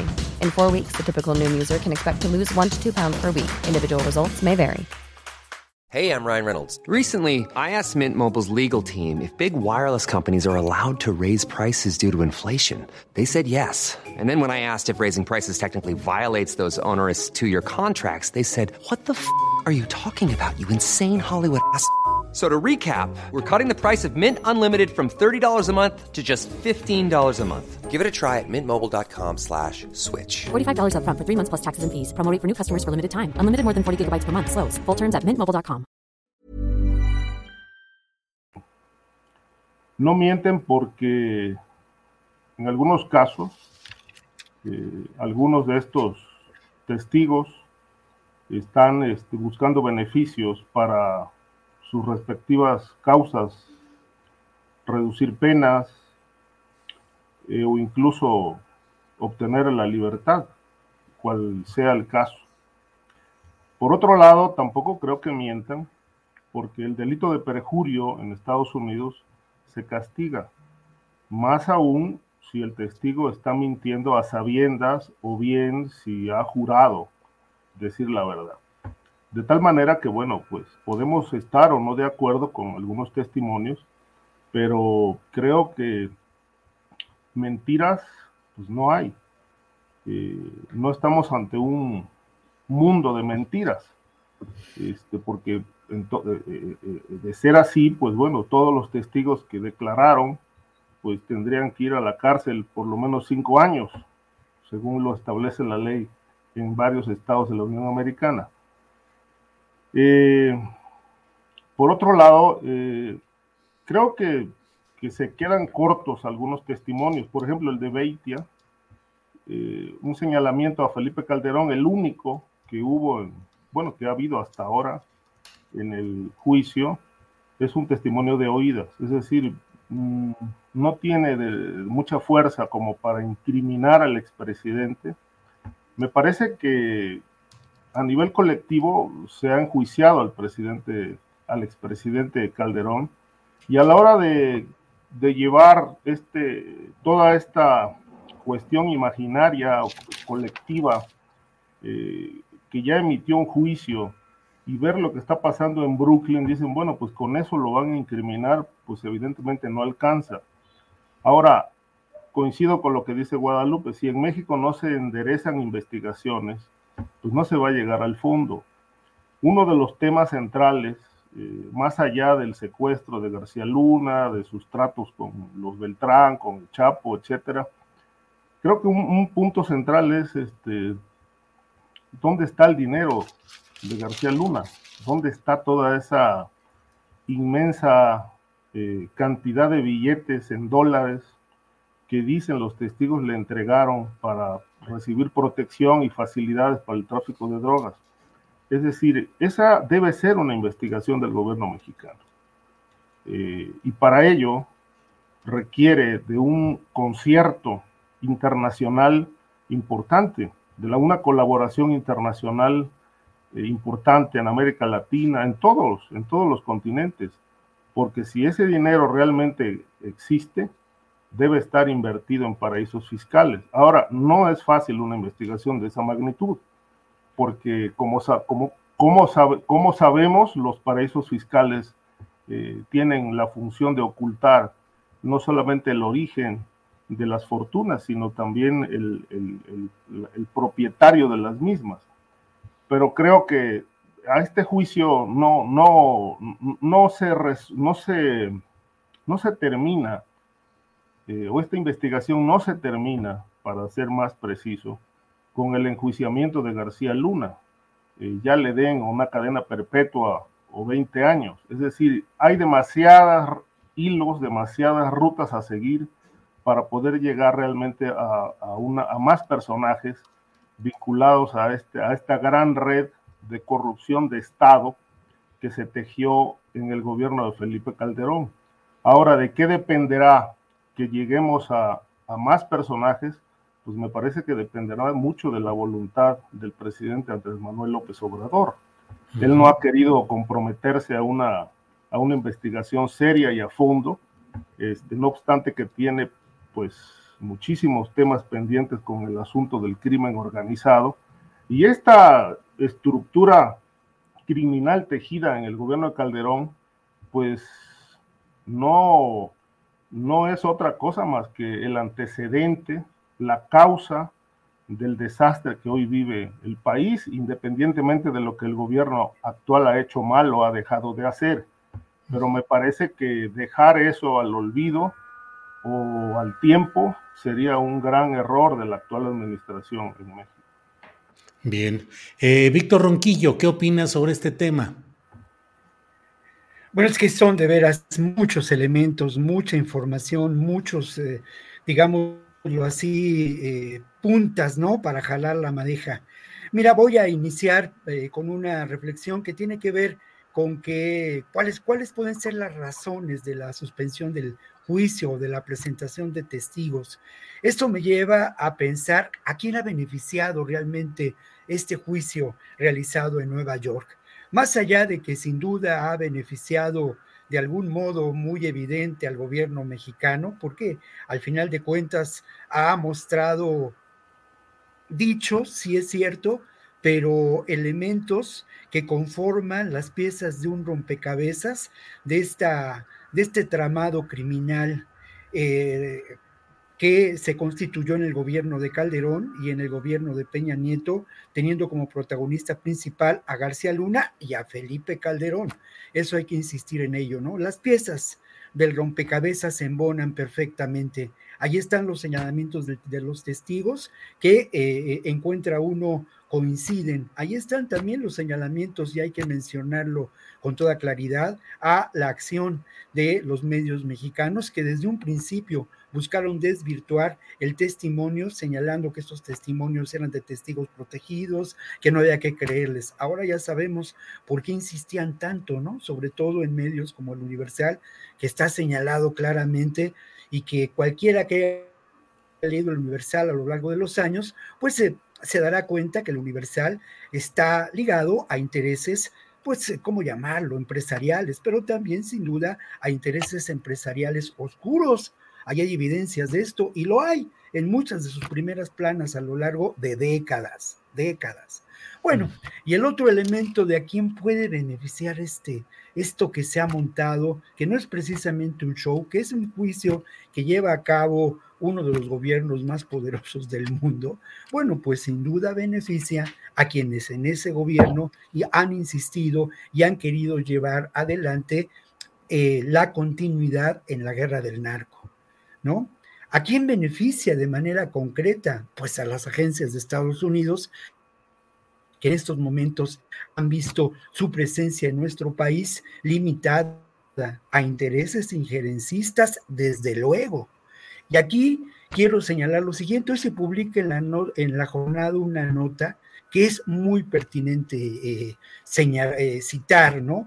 Se habla de que hay 25 fiscales de Estados Unidos que mandan una carta a Joe Biden y a Anthony Blinken, ¿no? Presidente y secretario de Estado, en donde ellos exigen, piden, solicitan que las, que las organizaciones de narcotraficantes mexicanos sean considerados terroristas uno ya puede entender lo que esto puede significar en términos de intromisión, de injerencia. Y señala, por ejemplo, que esto ha sido evidente a lo largo del juicio que hemos presenciado, la inhabilidad del gobierno mexicano para controlar a estos grupos. Argumentan que esa inhabilidad ha causado un daño terrible, un quebranto doloroso, ¿no?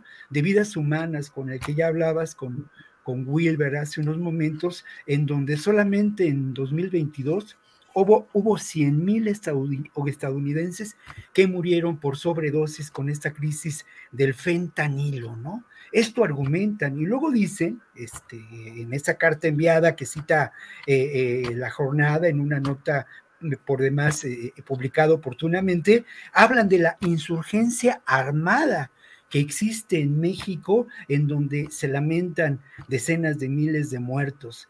Eh, es curioso también eh, eh, quiénes son los que firman esta, esta carta, qué, qué fiscales de, de, qué estados. Todos ellos, o la mayoría de ellos más bien, pues gobernados indudablemente por republicanos. Solamente un estado fronterizo, el estado de Texas, Julio. Entonces creo que este es un elemento muy importante. Y luego, si quieres, en otra ronda le entro al asunto de qué pasa, ¿no? Cómo hay una coincidencia entre, pues que un día es señalado Felipe Calderón, de oídas, si tú lo quieres, pero señalado por un personaje como Edgar Beitia, que tiene una historia espeluznante el personaje. Y luego, al otro día, se casualmente se reduce el número de posibles testigos eh, a una tercera parte por parte de la defensa. tercera parte. Es muy, muy, es decir, todavía tiene eh, Calderón posibilidades de acción política en Estados Unidos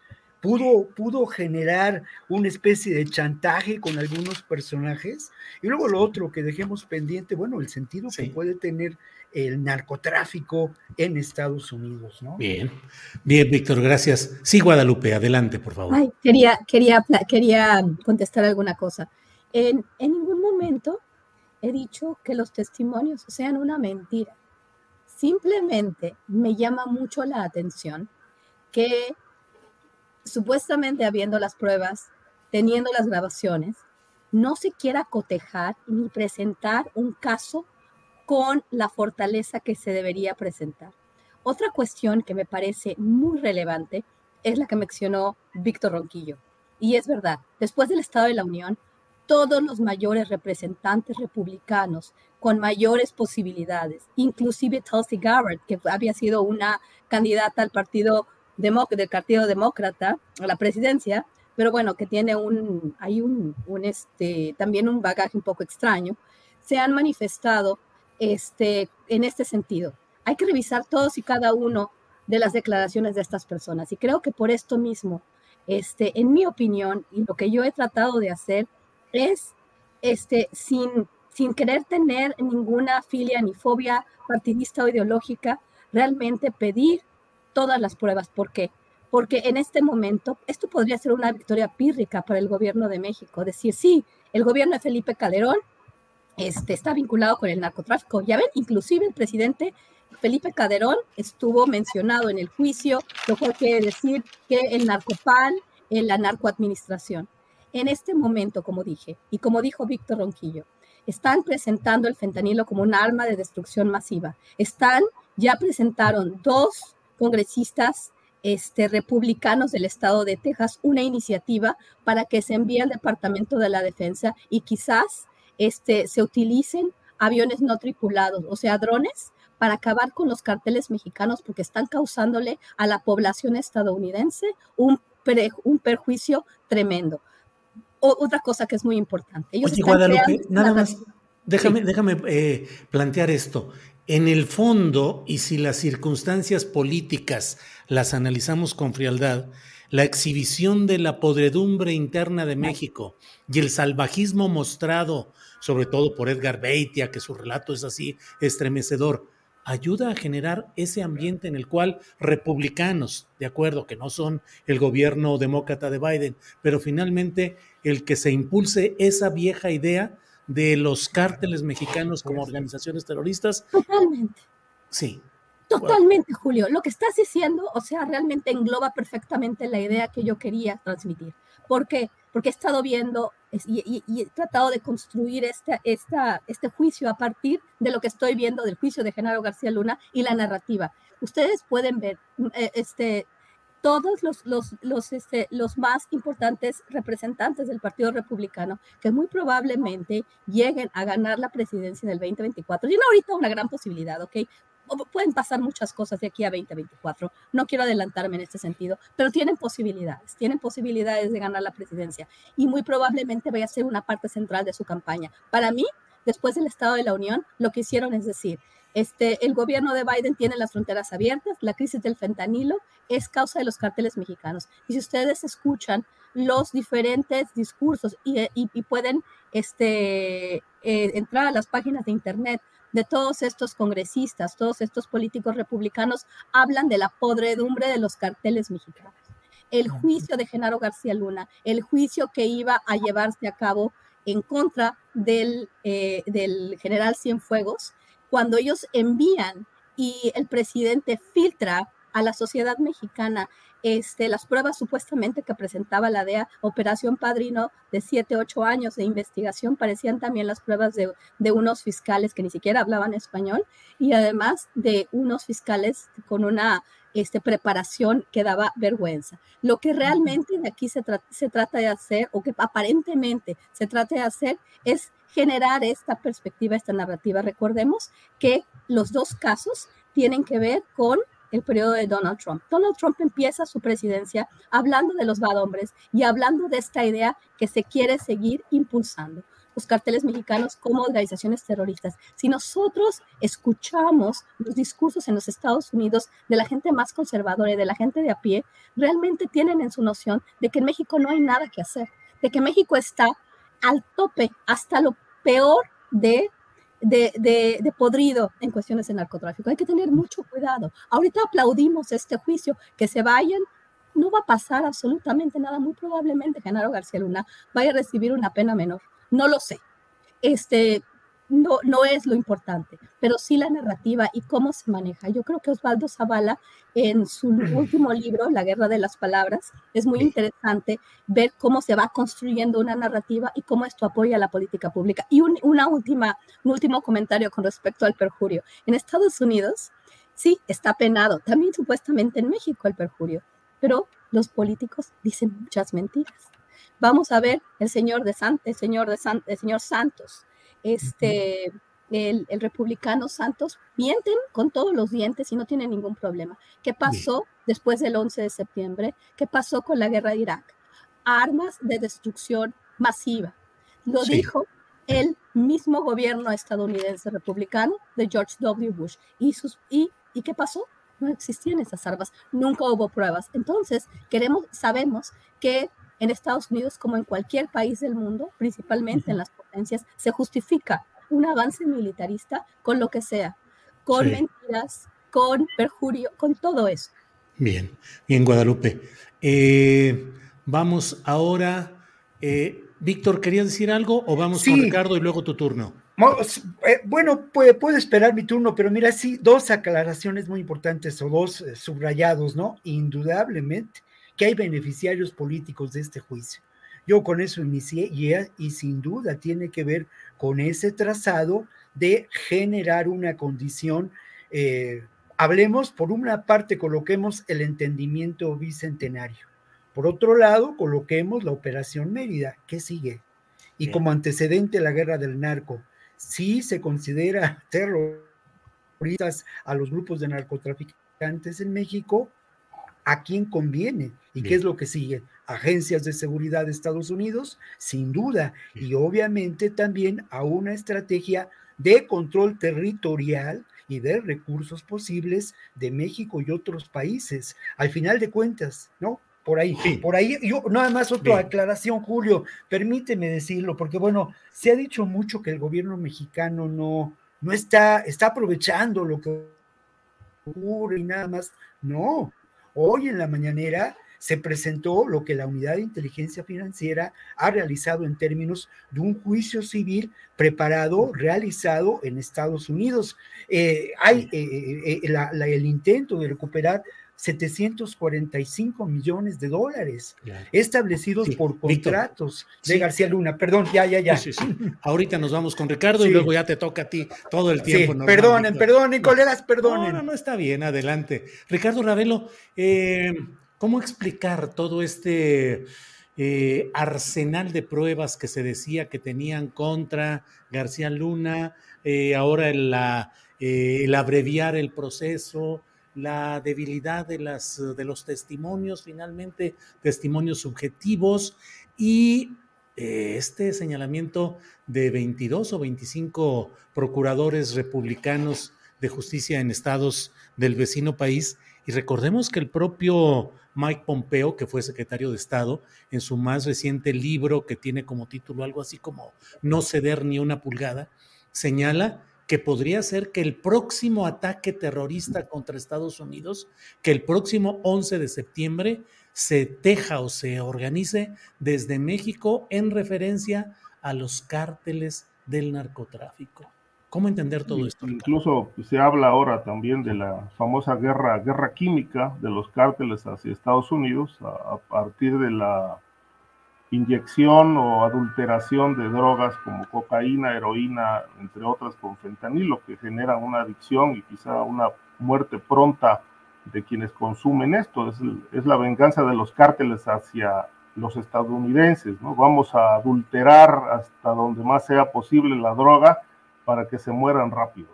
Es como una maldición de Moctezuma, pero en estupefacientes. Exacto, sí, es la guerra química, ¿no? Nada más falta que pues ahora argumenten que van a envenenar la comida enlatada también, ¿no? Entonces, este, mira, yo creo que eh, es cierto, hay una guerra, una guerra de argumentos, de posiciones, pero yo sigo insistiendo en que más allá de lo que pasa en Estados Unidos con García Luna, si le echan una cadena perpetua o 20 años o lo liberan, yo creo que en México hay suficientes evidencias como para que ese juicio no termine en Brooklyn. sino que se, se siga o bien se inicie uno verdaderamente importante en México con las investigaciones que ahí están. Es decir, ahí hay averiguaciones, perdón, carpetas abiertas contra García Luna, están los testimonios, estos, muchos de estos testimonios y otros que no están, por desgracia, los testigos adecuados. Eh, por ejemplo, eh, Javier Herrera Valles no estuvo ni estará en, en, Brooklyn. Muy lamentable porque él fue el primero que denunció toda esta corrupción. Claro. Y además tiene documentos, porque nunca lo hizo de palabras, lo hizo con documentos. Eh, yo tengo buena parte de todo ese arsenal de documentos porque lo entrevisté muchísimas veces que le entregó a Felipe Calderón, donde le demostraba con datos, evidencias, fechas, nombres, toda la corrupción en seguridad pública y cómo se estaba simulando la guerra contra el crimen organizado. Él mismo fue testigo presencial directo de cómo se orquestó esta simulación, porque en realidad dice, nos mandaban a la guerra sin información, sin municiones, sin equipos, es decir, andábamos a la buena de Dios como sin brújula, no sabíamos absolutamente nada. Pon un retén aquí, ahora váyanse para allá, etcétera. No había una inteligencia eh, en esa operación. Y bueno, al tiempo se, y no pasó mucho tiempo, ¿no? Meses después, pues se entendió que aquello era una guerra de mentiras. Es decir, eso fue una simulación que le costó pues al país eh, miles y miles de muertos y desaparecidos. Y además, este, todo el dolor más sus consecuencias, porque a partir de esa guerra, este, México se convirtió en un país exportador de violencia e inestabilidad al resto de América Latina, porque los cárteles se internacionalizaron, establecieron redes y bueno, hoy ya no hablamos del narco mexicano, hablamos del, del narco mexicano, pero en el continente latinoamericano y más allá. De tal manera que, bueno, estas redes de García Luna ahí están intocadas muchas. Esta investigación, insisto, debe continuar en México. Hay elementos, hay elementos, muchísimos, muchísimos elementos, testimonios, eh, cuentas bancarias detectadas eh, por la UIF. Eh, la fiscalía en su momento eh, integró muchos expedientes contra toda esta red de García Luna y, creo que, bueno, esta parte debe continuar, este, más allá de si la gente votó porque no se enjuiciaran a los expresidentes. Bueno, si ahora asoman evidencias, pues yo creo que es, es la oportunidad de llevar a cabo una investigación que pues exhiba no solamente a los personajes, sino que además los lleve a la cárcel.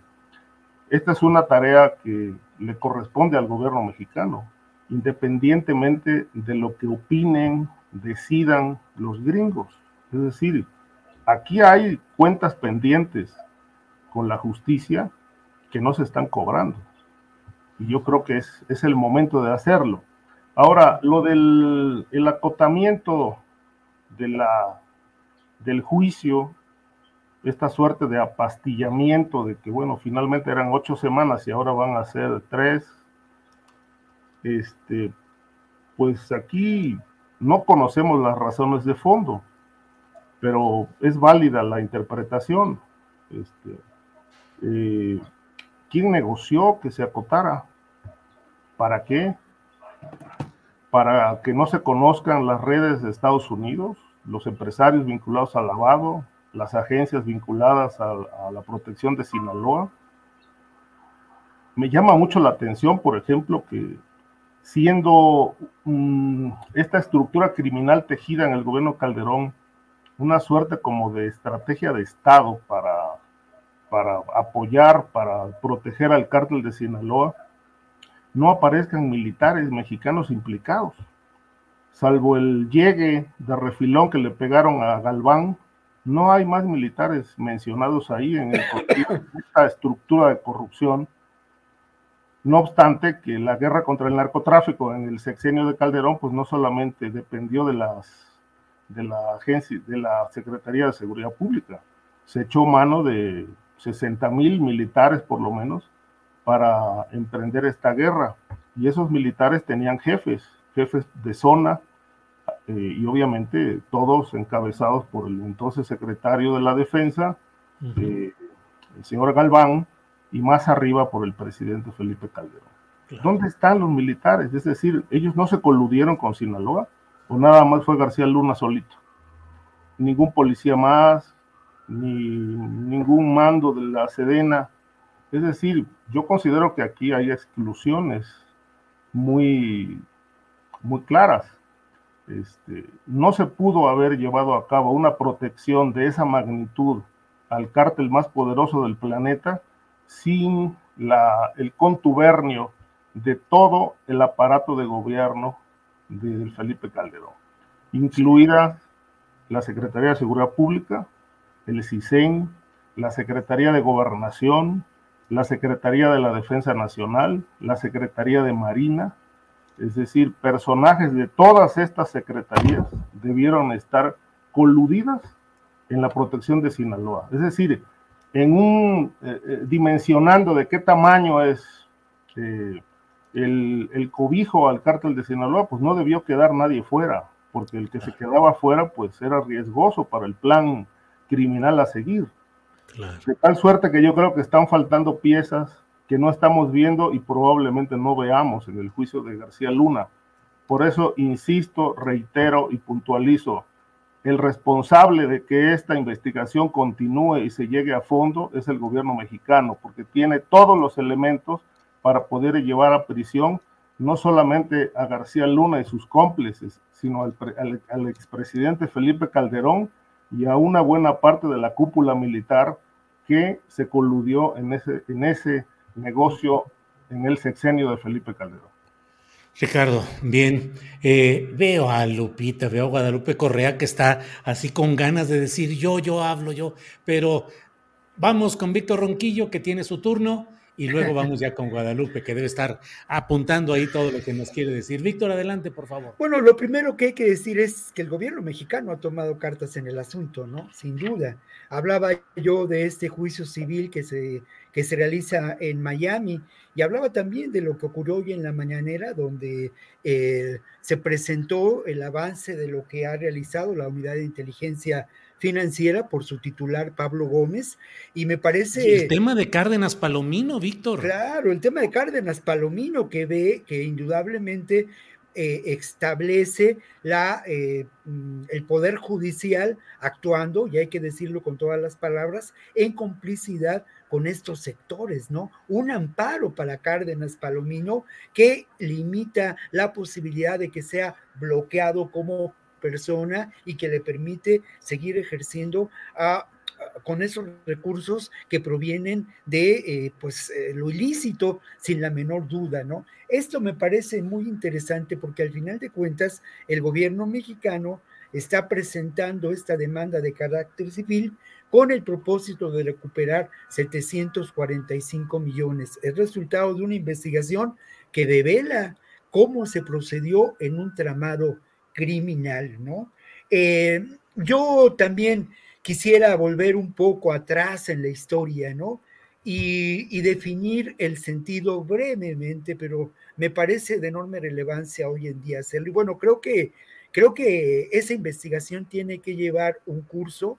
Lamentablemente puede encontrarse con lo que pasa, de lo que hemos hablado ya en muchas ocasiones en la Fiscalía General de la República, pero el, juicio civil en Miami presenta muchos elementos. Y yo no dudo también que después de que se llegue a un veredicto en, el, en Nueva York, el gobierno mexicano puede interponer recursos jurídicos para buscar una posible extradición de García Luna. Este gobierno puede hacerlo, me parece que hay intenciones políticas de realizarlo y, creo, por otro lado, que la posición que ha guardado Andrés Manuel López Obrador frente al juicio de García Luna ha sido, por un lado, sin duda, pues eso ha beneficiado, ¿no? A su proyecto de gobierno, ha fortalecido su posición política, pero ha mantenido, y eso me parece muy interesante mencionarlo, la claridad de que no está a favor del injerencismo, de que señaló claramente cómo Pascual tendría que haber sido, el embajador Pascual tendría que haber sido llamado a declarar por todos los elementos que conoció en relación a la forma de operar de García Luna. En cuanto al involucramiento de los militares, estoy de acuerdo con Ricardo en principio, ¿no?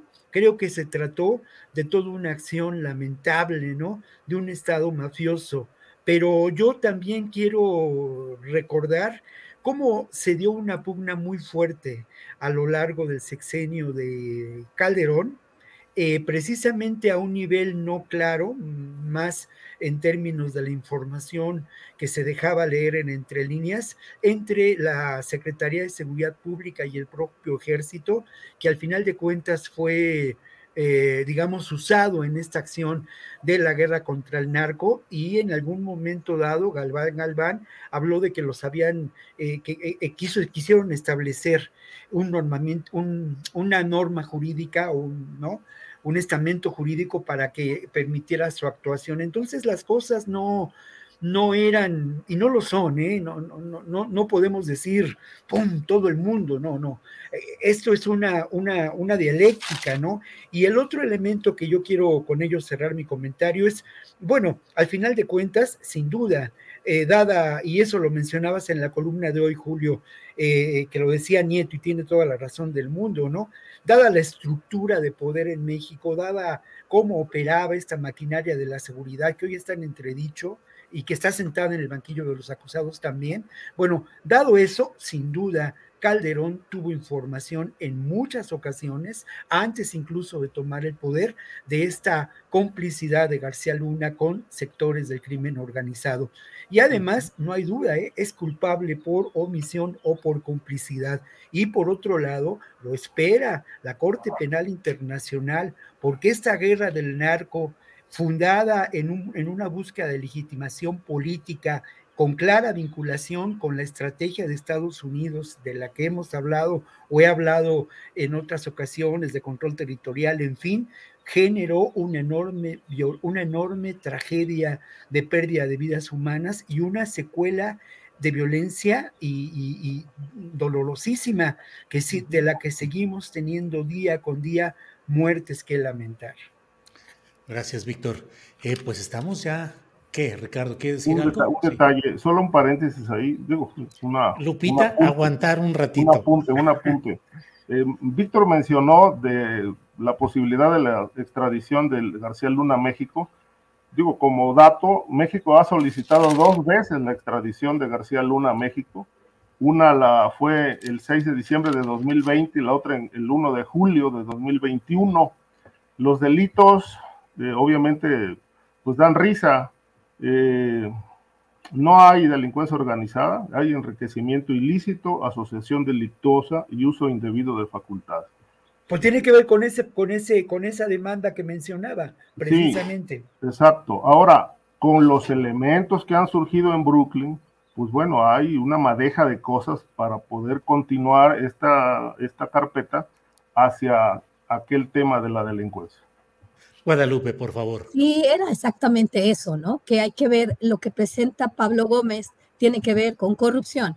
Son 745, este, 745, 745 millones de dólares en Estados Unidos que desvió y 40 empresas con las que supuestamente se hicieron estas operaciones de desvío de recursos. Estamos hablando de corrupción y de dinero del erario mexicano lo que se está discutiendo en Brooklyn es muy distinto y por lo cual Cárdenas Palomino y Ramón Pequeño han sido acusados, ha sido por cuestión de tortura. Hay que entender que México es lo que tiene y es bien interesante ver estas dos visiones, estas dos versiones y que Estados Unidos tiene una agenda de seguridad nacional con el tema de drogas. Simplemente eso y podemos seguir porque teníamos otros temas bien interesantes para discutir a día de hoy. Eh, éntrale con el, eh, alguno que se nos haya quedado. Es tu turno, Guadalupe, lo que quieras agregar, porque ya se nos está acabando el tiempo y hemos platicado de Brooklyn y demás. Exacto. Bueno, teníamos el tema de este de, Ovidio Guzmán, ¿no? que se vuelve a, que se vuelve a, este, a quedar en México, ¿no? Que este, esta petición de extradición todavía no, no se materializa. Yo me imagino que, es una cuestión de negociación. Me, me, llama la atención muchas veces que este, sí, este presidente que, que es muy nacionalista, soberanista, que a todos nos ha enamorado por, por su valentía para enfrentarse a Estados Unidos, pero al final pues sí se, este, previo a la, a la cumbre de líderes de Norteamérica, pues se dio todo lo que se dio en Culiacán, ¿no?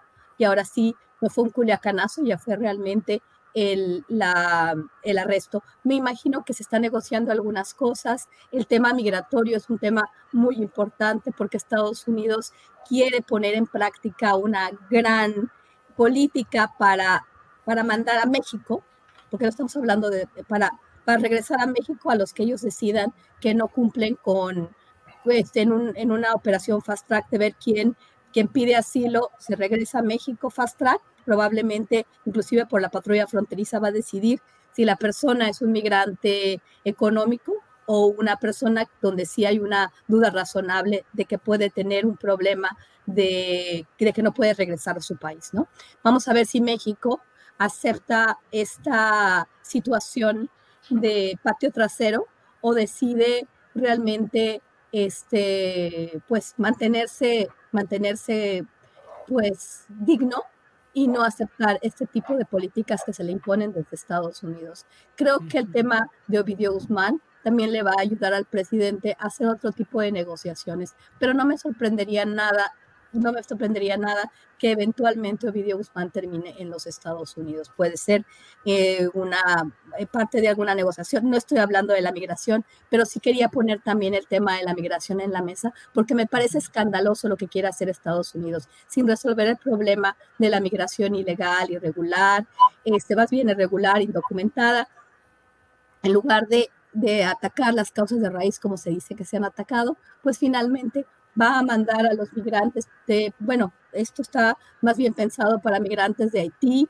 de Venezuela, de Nicaragua y de Cuba, porque no se puede regresar a sus países, ¿no? Entonces los va a regresar a México. Si México acepta esto, México está aceptando una condición de patio trasero. Hay que tenerlo muy claro.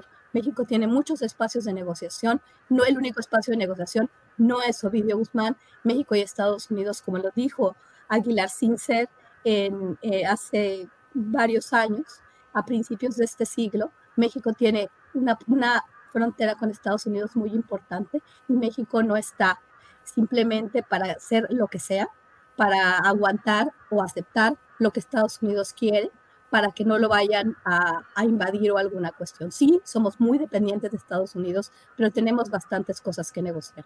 Creo que Estados Unidos en este momento está avanzando muchos de sus intereses y, como es el final del sexenio, pues el gobierno mexicano sí está de alguna forma eh, doblando las manos en varios temas, como el tema de las energías.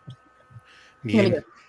Gracias, Guadalupe. Eh, ya estamos en la parte final, Ricardo. Lo que quieras eh, eh, entrarle con los temas que nos quedan pendientes o seguir con el análisis de lo de la Corte de Nueva York, lo que Mira, sí, bueno, eh, lo de la Corte de Nueva York, pues sí, todavía tiene mucha cuerda, hay que esperar que, se resuelva eh, en estos días. Es el tema Ovidio, es decir, este, le otorgan una suspensión por tiempo indefinido para no ser extraditado a Estados Unidos. Eh, aquí hay varios aspectos.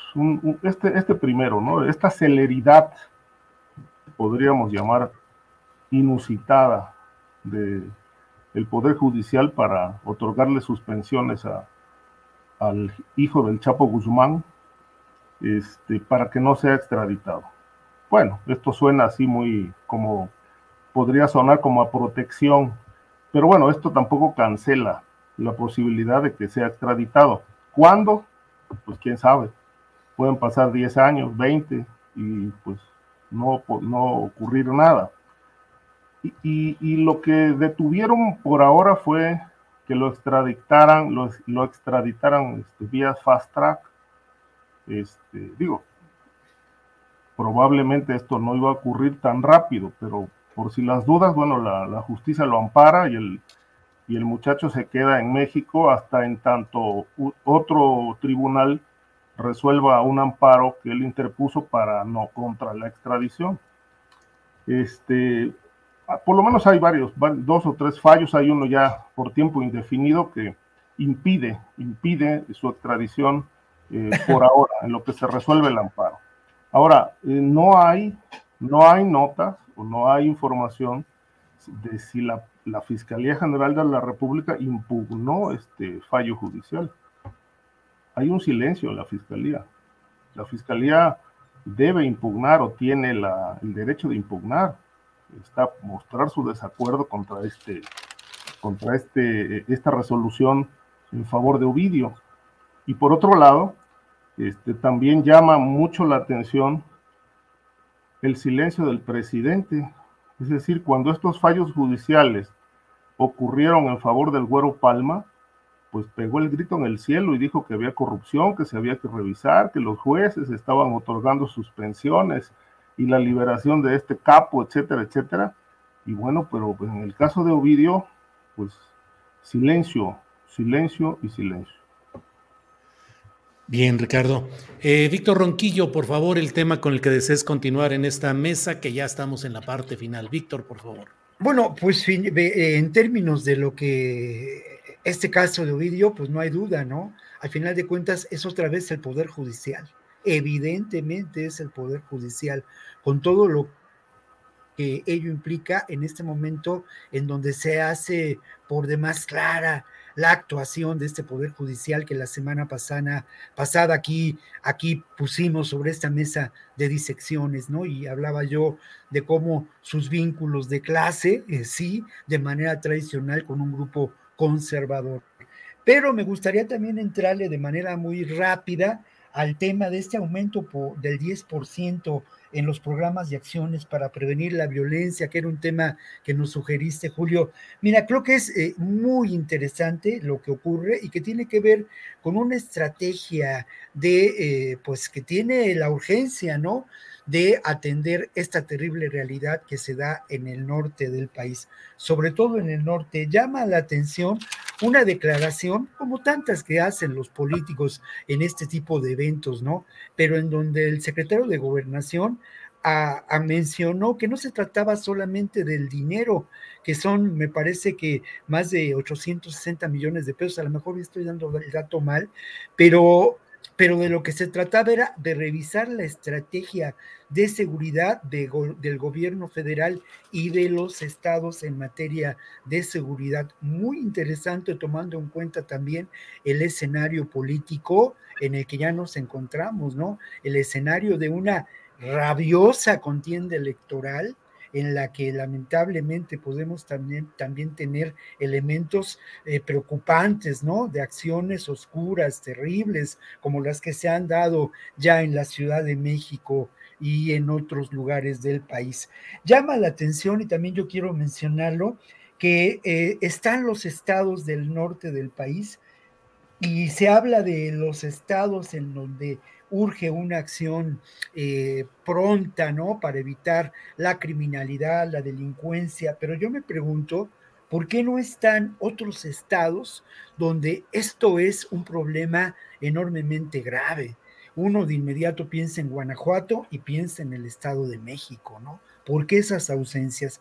Y bueno, para concluir, ahora sí permítanme hacer el comercial claramente, pero es que tiene mucho que ver con el tema que estamos tratando. Hoy a las 11 de la noche en Canal 21 presentamos un programa que se titula el perfil de un oscuro personaje, García Luna, ¿no?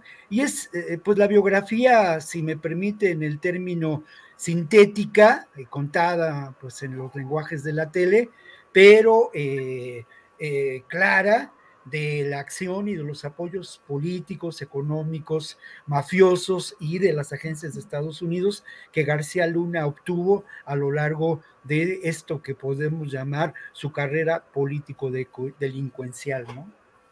Bien, gracias, Víctor. Nos quedan tres minutitos. ¿Qué les parece si en un minuto respondemos esta pregunta? Guadalupe, ¿realmente hay distanciamiento del Poder Judicial o la presidenta de la Suprema Corte con el presidente de la República? ¿O a fin de cuentas eh, dicen que las que las calabazas se van acomodando conforme avanza la carreta. ¿Qué opinas, Guadalupe? Tu micrófono. Este, no, pues que las calabazas siempre se van acomodando como, como se va moviendo la carreta, obviamente, siempre. Vamos a ver, yo creo que este, estos días han sido muy importantes, muy interesantes por todos los rumores, por, no, no rumores, por todo, este, todo, lo que, todo lo que está sucediendo con relación a la Suprema Corte de Justicia, el tema de la aspirante a presidir la Suprema Corte, la que realmente era más cercana al presidente este, de la República, Yasmín Esquivel, que el caso de Norma Piña, ahorita le están torciendo la manita porque sí, el caso de la señora Wallace, pues ya la ha debilitado demasiado. Empieza con el pie izquierdo la señora y bueno, fue algo tremendo, ¿no? O sea, volver a meter a toda esta serie de personajes, todos muy vinculados al calderonismo, al calderonismo del, del peor, de la, de, la, de la peor calaña, ¿no? La señora Wallace, con muchos de los asesores de Felipe Calderón y muchos de los participantes de Felipe Calderón, su vinculación con García Luna y bueno, Norma Piña este, con, sus, con sus relaciones oscuras, sus amistades peligrosas y bueno, obviamente que hicieron muy feliz a la señora Wallace. Creo que esto la, la debilita bastante y aquí se va acomodando, este, se van a acabar, este, acomodando las calabazas, ¿no? Porque la carreta ya se empieza a, a mover de forma muy interesante. Vamos a ver qué sucede.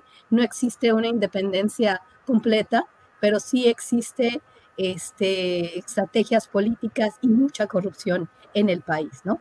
Que se, va, que se va abriendo, que se va viendo. Lo que sí es que vivimos en un momento, ahora sí voy a terminar con una frase positiva, porque últimamente me han dicho que soy una negativa, pero sí creo que el tema de los medios de comunicación es bien importante tenemos mucho más acceso a información, tenemos mucho más acceso a, evidencias, por eso me, me, me, sorprende, ¿no? Que Estados Unidos teniendo tanta tecnología, tanto dinero, no tenga más pruebas, pero bueno, independientemente de eso, este, pues ahora con lo de Norma Piña y, este, y todo este caso, pues se ve cómo funcionan los medios de comunicación y la presión este, público para, para limpiar ciertas cosas, ¿no? Pero voy a también un esquivel.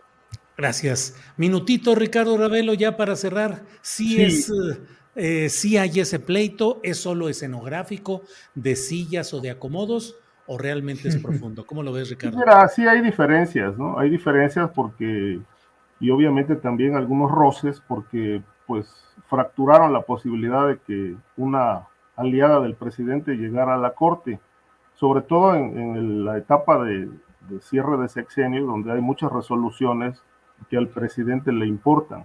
Es decir, eh, de tal manera que pues se tendrá que privilegiar el diálogo, probablemente la negociación. No sé si a nivel de justicia la negociación sea un instrumento válido, pero pues eh, hay cosas que interesan al país y yo creo que pues ambas partes, ambos poderes son poderes totalmente distintos, nadie debe estar sometido a otro este, y se debe respetar la independencia de cada uno. Por lo menos eso, eh, en teoría, así es. Ya en la práctica, bueno, pues hay negociaciones, acercamientos y creo que se tendrá que privilegiar el diálogo. Eh, de momento, pues parece que hay rispidez, pero bueno, conforme avance el, el tiempo, pues, y, de, y con base en las resoluciones que, que, los fallos que emita la Corte, pues veremos si están a favor del presidente o en contra del presidente. Por lo pronto, mm, hubo uno que me llamó la atención hace unos días, eh, la anulación de la, de la ley Nale para impedir que Rocío Nale fuera, o sea, una posible candidata al gobierno de Veracruz en 2024. Ella no es veracruzana, es de Zacatecas, pero alega tener 36 años de residencia. El presidente dijo que la residencia es suficiente, pero esto no es así. La constitución política de Veracruz dice que para ser gobernador se tiene que ser veracruzano y tener una residencia de cinco años en el estado. Nale tiene 36 años de residencia, pero no nació en el estado. Bien, Ricardo. Bueno, pues vamos cerrando con Víctor Ronquillo. Minutito final, Víctor Ronquillo, por favor. Bueno, yo creo que está en entredicho sin duda la legitimidad del Poder Judicial. Eso no, no, no, no lo creo, ¿no? Habría que ver cómo fue cuestionado hoy de manera muy inteligente por Pablo Gómez en relación a este amparo concedido a Cárdenas Palomino, ¿no? Creo que eso nos, nos, nos tiene que hacer pensar y creo que es así que definitivamente estamos viviendo un momento de enorme, de enorme eh, inquietud, convulso, ¿no? El escenario, pero no hay duda de que las cosas se están moviendo en este país y que sí está buscándose una transformación.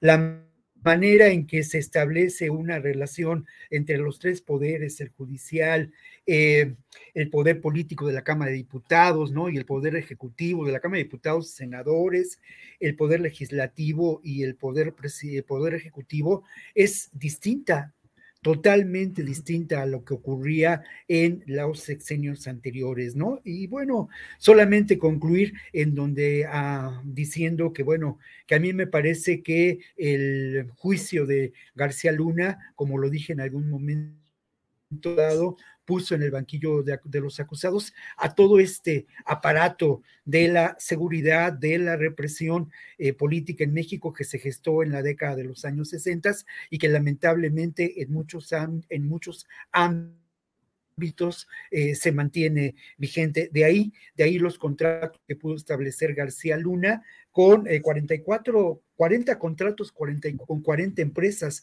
con 44 empresas de, eh, en las que él figura, pero contratos establecidos con el gobierno de Peña Nieto en diferentes ámbitos, ámbitos vinculados con la seguridad, la seguridad de los penales y eh, eh, elementos como Pegasus. Bien, pues a los tres, muchas gracias por este análisis en este jueves de Mesa de Seguridad. Gracias, Guadalupe. Buenas tardes. Muy buenas tardes, Julio. Que les vaya muy bien a los tres y espero poderlos este, encontrar muy pronto en persona. Que les vaya muy bien, que tengan muy bonito fin de semana. Bueno, fin de la semana y fin de semana. Gracias, Guadalupe. Ricardo, gracias y buenas tardes. Chup, chup.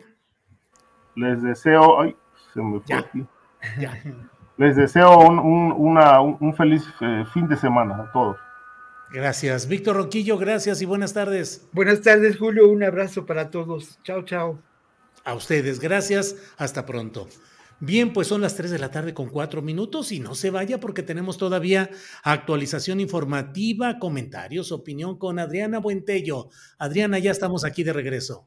Pues sí, yo digo que ya inauguremos el fin de semana. Total, bueno, el, viernes viene la mesa del más allá y pues la mesa del más allá, pues ya prácticamente es fin de semana, ¿no?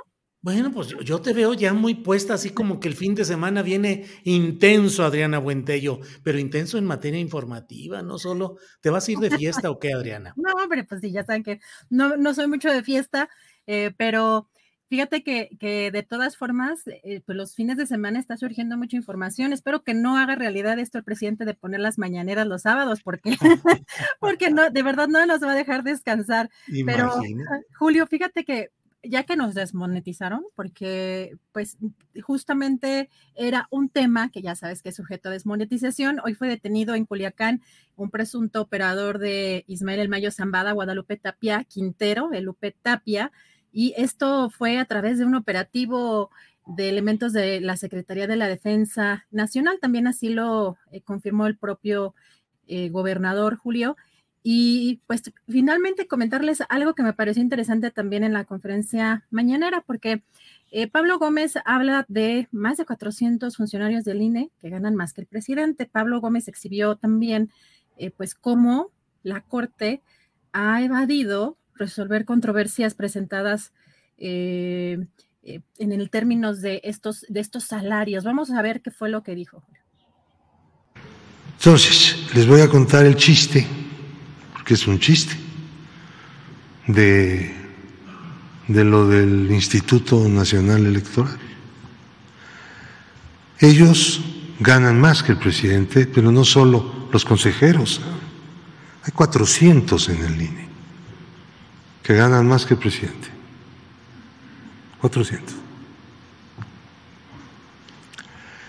Entonces, eh, no tienen escapatoria, hay incluso una nueva ley de remuneraciones, es concluyente, no hay resquicio. Van en un recurso a la Corte los del Instituto Nacional Electoral pidiendo que no se aplique el presupuesto federal en lo que toca a los sueldos en el INE. Le dan la suspensión. No se aplica el presupuesto en materia de, de este, sueldos para el Instituto Nacional Electoral. Entonces ellos deciden seguir ganando lo que quieren. Pero el asunto no se resuelve en el fondo, lo dejan pasar el tiempo en la Corte. Llega un momento en que ya nada de eso funciona, ¿por qué? Porque el presupuesto ya, ya, ya se acabó, ya dejó de funcionar. Viene el nuevo año, un nuevo presupuesto y lo mismo. Lo impugnan, se les da la suspensión. Es un juego, ¿no? Pero es un chiste, porque es de carcajada. Y nunca han resuelto el fondo. Nunca se ha pronunciado la Corte. ¿Por qué hace esto la mayoría en la Corte? porque ellos ganan más que el presidente. Bueno, pues ahí están estos uh, señalamientos de Pablo Gómez, que hacía rato que no aparecía. Eh, hoy ha dado pues nota, información, y bueno, pues iremos viendo qué, cómo evoluciona ese sentido informativo y de difusión de, de datos de esta unidad de inteligencia financiera, Adriana. Así es, pues hoy tuvo un papel estelar en la conferencia mañanera. Eh, prácticamente sí dio mucha información, no tiene desperdicio eh, prácticamente todo lo que se dijo en la conferencia mañanera. Eh, sí hubo un momento que me llamó la atención donde pusieron pues, los nombres de algunas empresas y que pidió que se retiraran por aquello de cierta secrecía, pero pues interesante que dio como muy puntualmente nombres, eh, todo este tipo de, empresas y de entramado que tejió eh, García Luna y sobre todo posterior, los seis años posteriores a su salida, Julio, del sexenio. Bueno, pues estaremos atentos a ver qué es lo que va sucediendo. ¿Nos queda algo más ahí pendiente, Adriana? Pues nada más, y Andrés nos puede poner, es, no les puedo poner el audio, pero la verdad es que se convirtió pues eh, en un meme el senador Santiago Krill eh, tiene, pues es, tiene, tiene, está musicalizado, pero pues ya sabes, es el, eh, el, hombre constitución. Eh, un video que de verdad sí, bueno, si ustedes quieren reírse un rato, sí, pues ya sabes, presume que es el, conoce la constitución de de la A a la Z y que tiene todas las versiones, ¿no? Desde la de bolsillo, la para presumir, para trabajar, eh, y también presume, por supuesto, cómo ha sido parte de los cambios de la Constitución, pero de una manera muy particular. Así que, pues ya en redes sociales andan haciendo muchos memes, Julio. Pues sí, el hombre Constitución, em, bueno, bueno. Ya, ya, iremos viendo. Seamos uh, condescendientes porque ya estamos en fin de semanita casi.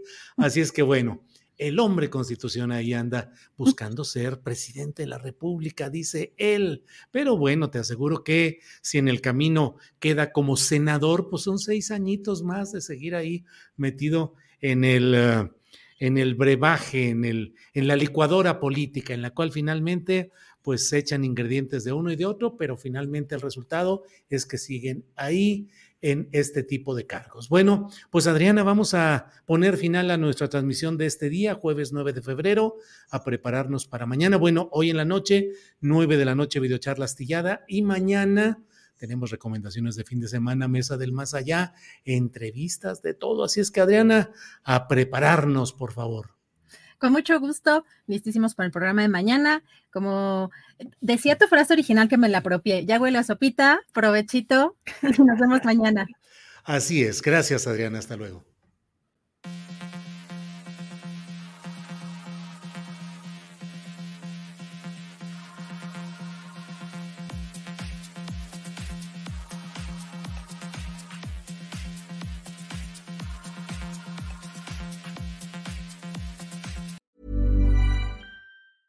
¿Te preocupas por tu familia? Entonces, ¿por qué darles solo huevos ordinarios cuando pueden disfrutar de lo mejor? Eggland's Best, los únicos huevos con ese delicioso sabor fresco de granja, además de la mejor nutrición, como 6 veces más vitamina D, 10 veces más vitamina E y 25% menos de grasa saturada que los huevos regulares, además de muchos otros nutrientes importantes. Así que, dales los mejores huevos. Eggland's Best, mejor sabor, mejor nutrición, mejores huevos.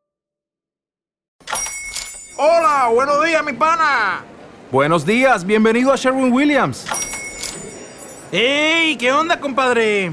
¿Qué onda? Ya tengo lista la pintura que ordenaste en el ProPlus app. Con más de 6.000 representantes en nuestras tiendas listos para atenderte en tu idioma y beneficios para contratistas que encontrarás en aliadopro.com. En Sherwin Williams somos el aliado del PRO.